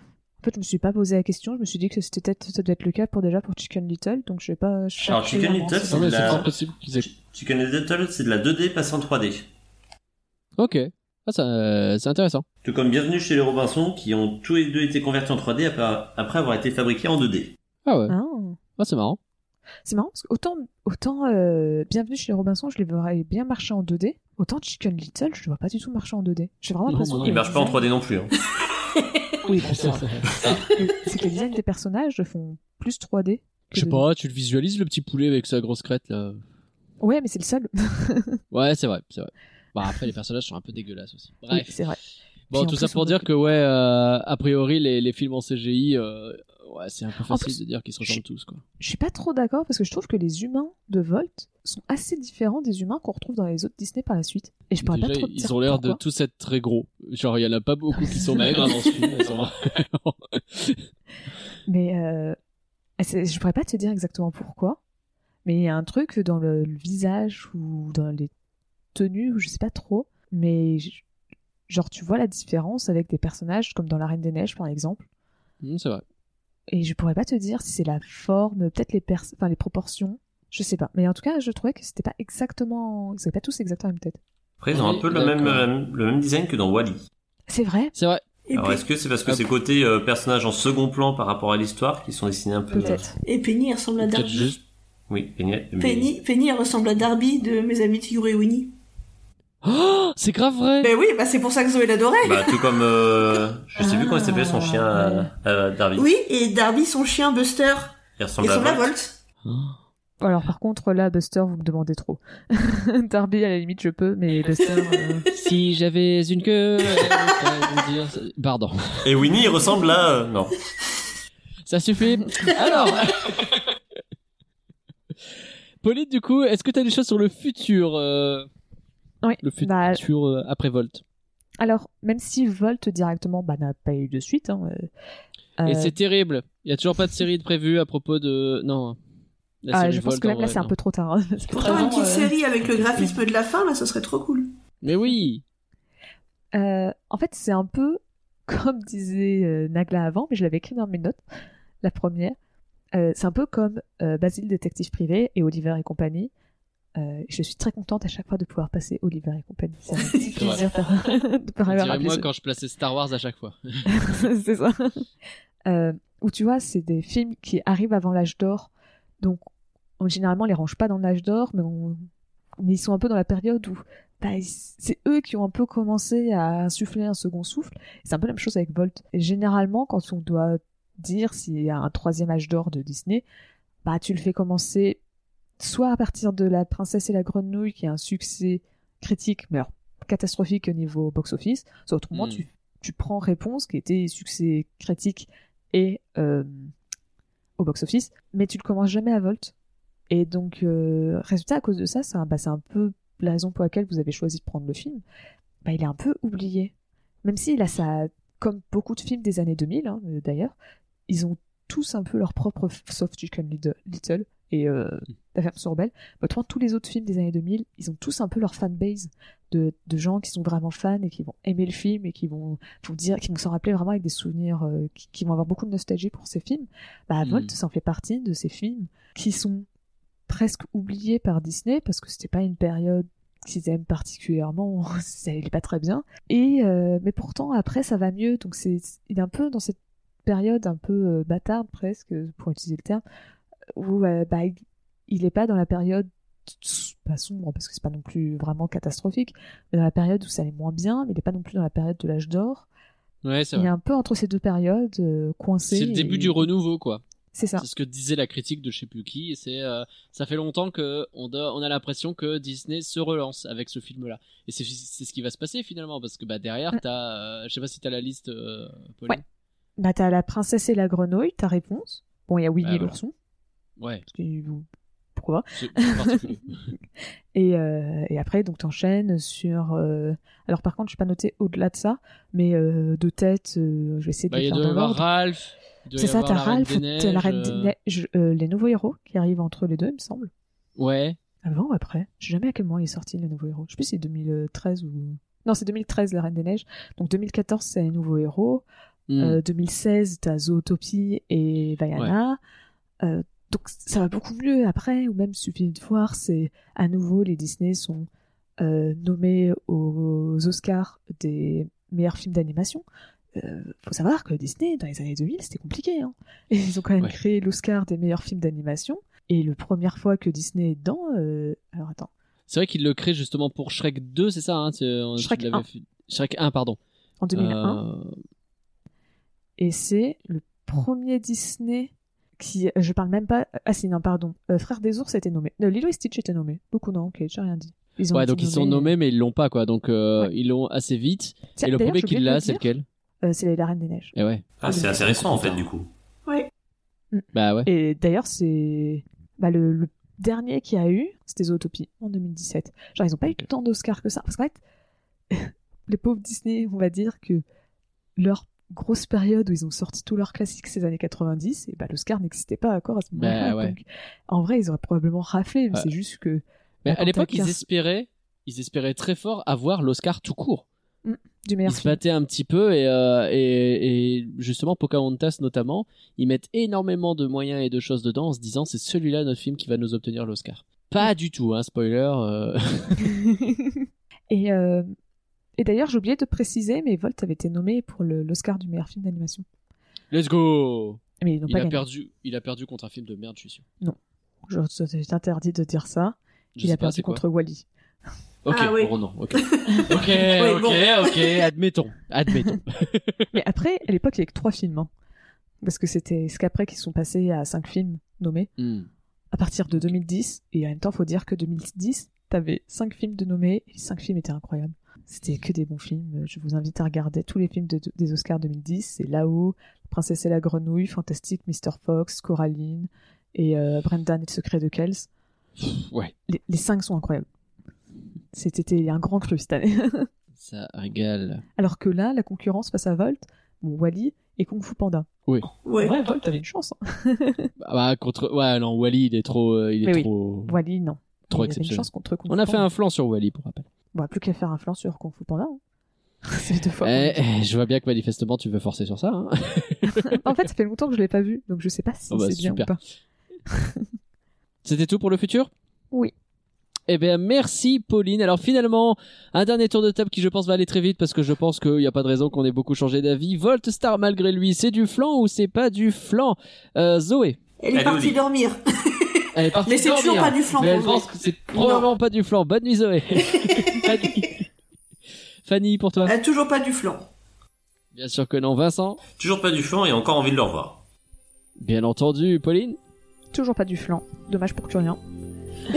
Et pour moi non plus, c'est pas du flan. Et j'ai envie de dire chez Curien. Et pour vous, chers auditeurs, Voltstar malgré lui, c'est du flan ou c'est pas du flan Venez nous le dire sur Twitter at Folanimé. Et on peut bien entendu continuer la discussion ensemble sur discord.folanimé.com. Merci Vincent, Fanny et bonne nuit Zoé du coup pour votre soutien et pour nous avoir accompagnés. C'était hyper sympa de votre part. On vous fait des gros bisous de là où on est. Oui, je confirme, c'était vraiment vraiment cool de vous avoir. Merci à vous, Bah, c'était super vous. agréable. Ah bah j'espère que ça l'a été et que, et que les patrons ont été satisfaits. Où est-ce qu'on peut vous retrouver? Alors, euh, vous pouvez nous retrouver sur Instagram avec, au- à l'adresse debug-bas et 3 pixels. Ça sera dans la description. 2bug-3 Ouais. 2bug-et-3 pixels. Euh, il faudra que je le mette dans la description du coup, Ah, effectivement. on l'a dit. Oui, euh, super. si j'oublie, euh, j'ai recombe. Euh, on essaiera de le faire. Comme ça, vous pourrez Euh, tous venir sur le Discord et dire Ah là là, Nagla, tu l'as oublié. C'est vrai. mettre aussi sur Twitter. Ah là là, Nagla, tu as oublié. Ça fait de l'engagement. Eh, Tout à fait. Eh, j'ai pas eh, été habile. community manager, mais euh, je vois qu'on comprend les bails. Merci Pauline pour ton beau travail. Bah, merci à toi pour ta présentation, pour, pour ton enthousiasme à parler de Volt. Ah, c'était trop bien, Volt, j'adore. N'hésitez pas, bien entendu, à partager ce podcast à vos potes, car un flanc partagé, c'est un flanc qui ne vous prend pas pour des pigeons. On vous dit à dans trois semaines, car oui, on est encore dans un de ces mois où il y a cinq jeudis. Et je dis au revoir tout le monde, bye Au revoir La vie nous a réunis pour le meilleur, car l'amitié, c'est surtout une histoire de cœur. Jouer à la balle quand on est chat n'est pas une erreur. C'est amusant, surtout avec un chien de bonne humeur. L'avenir nous appartient. L'aventure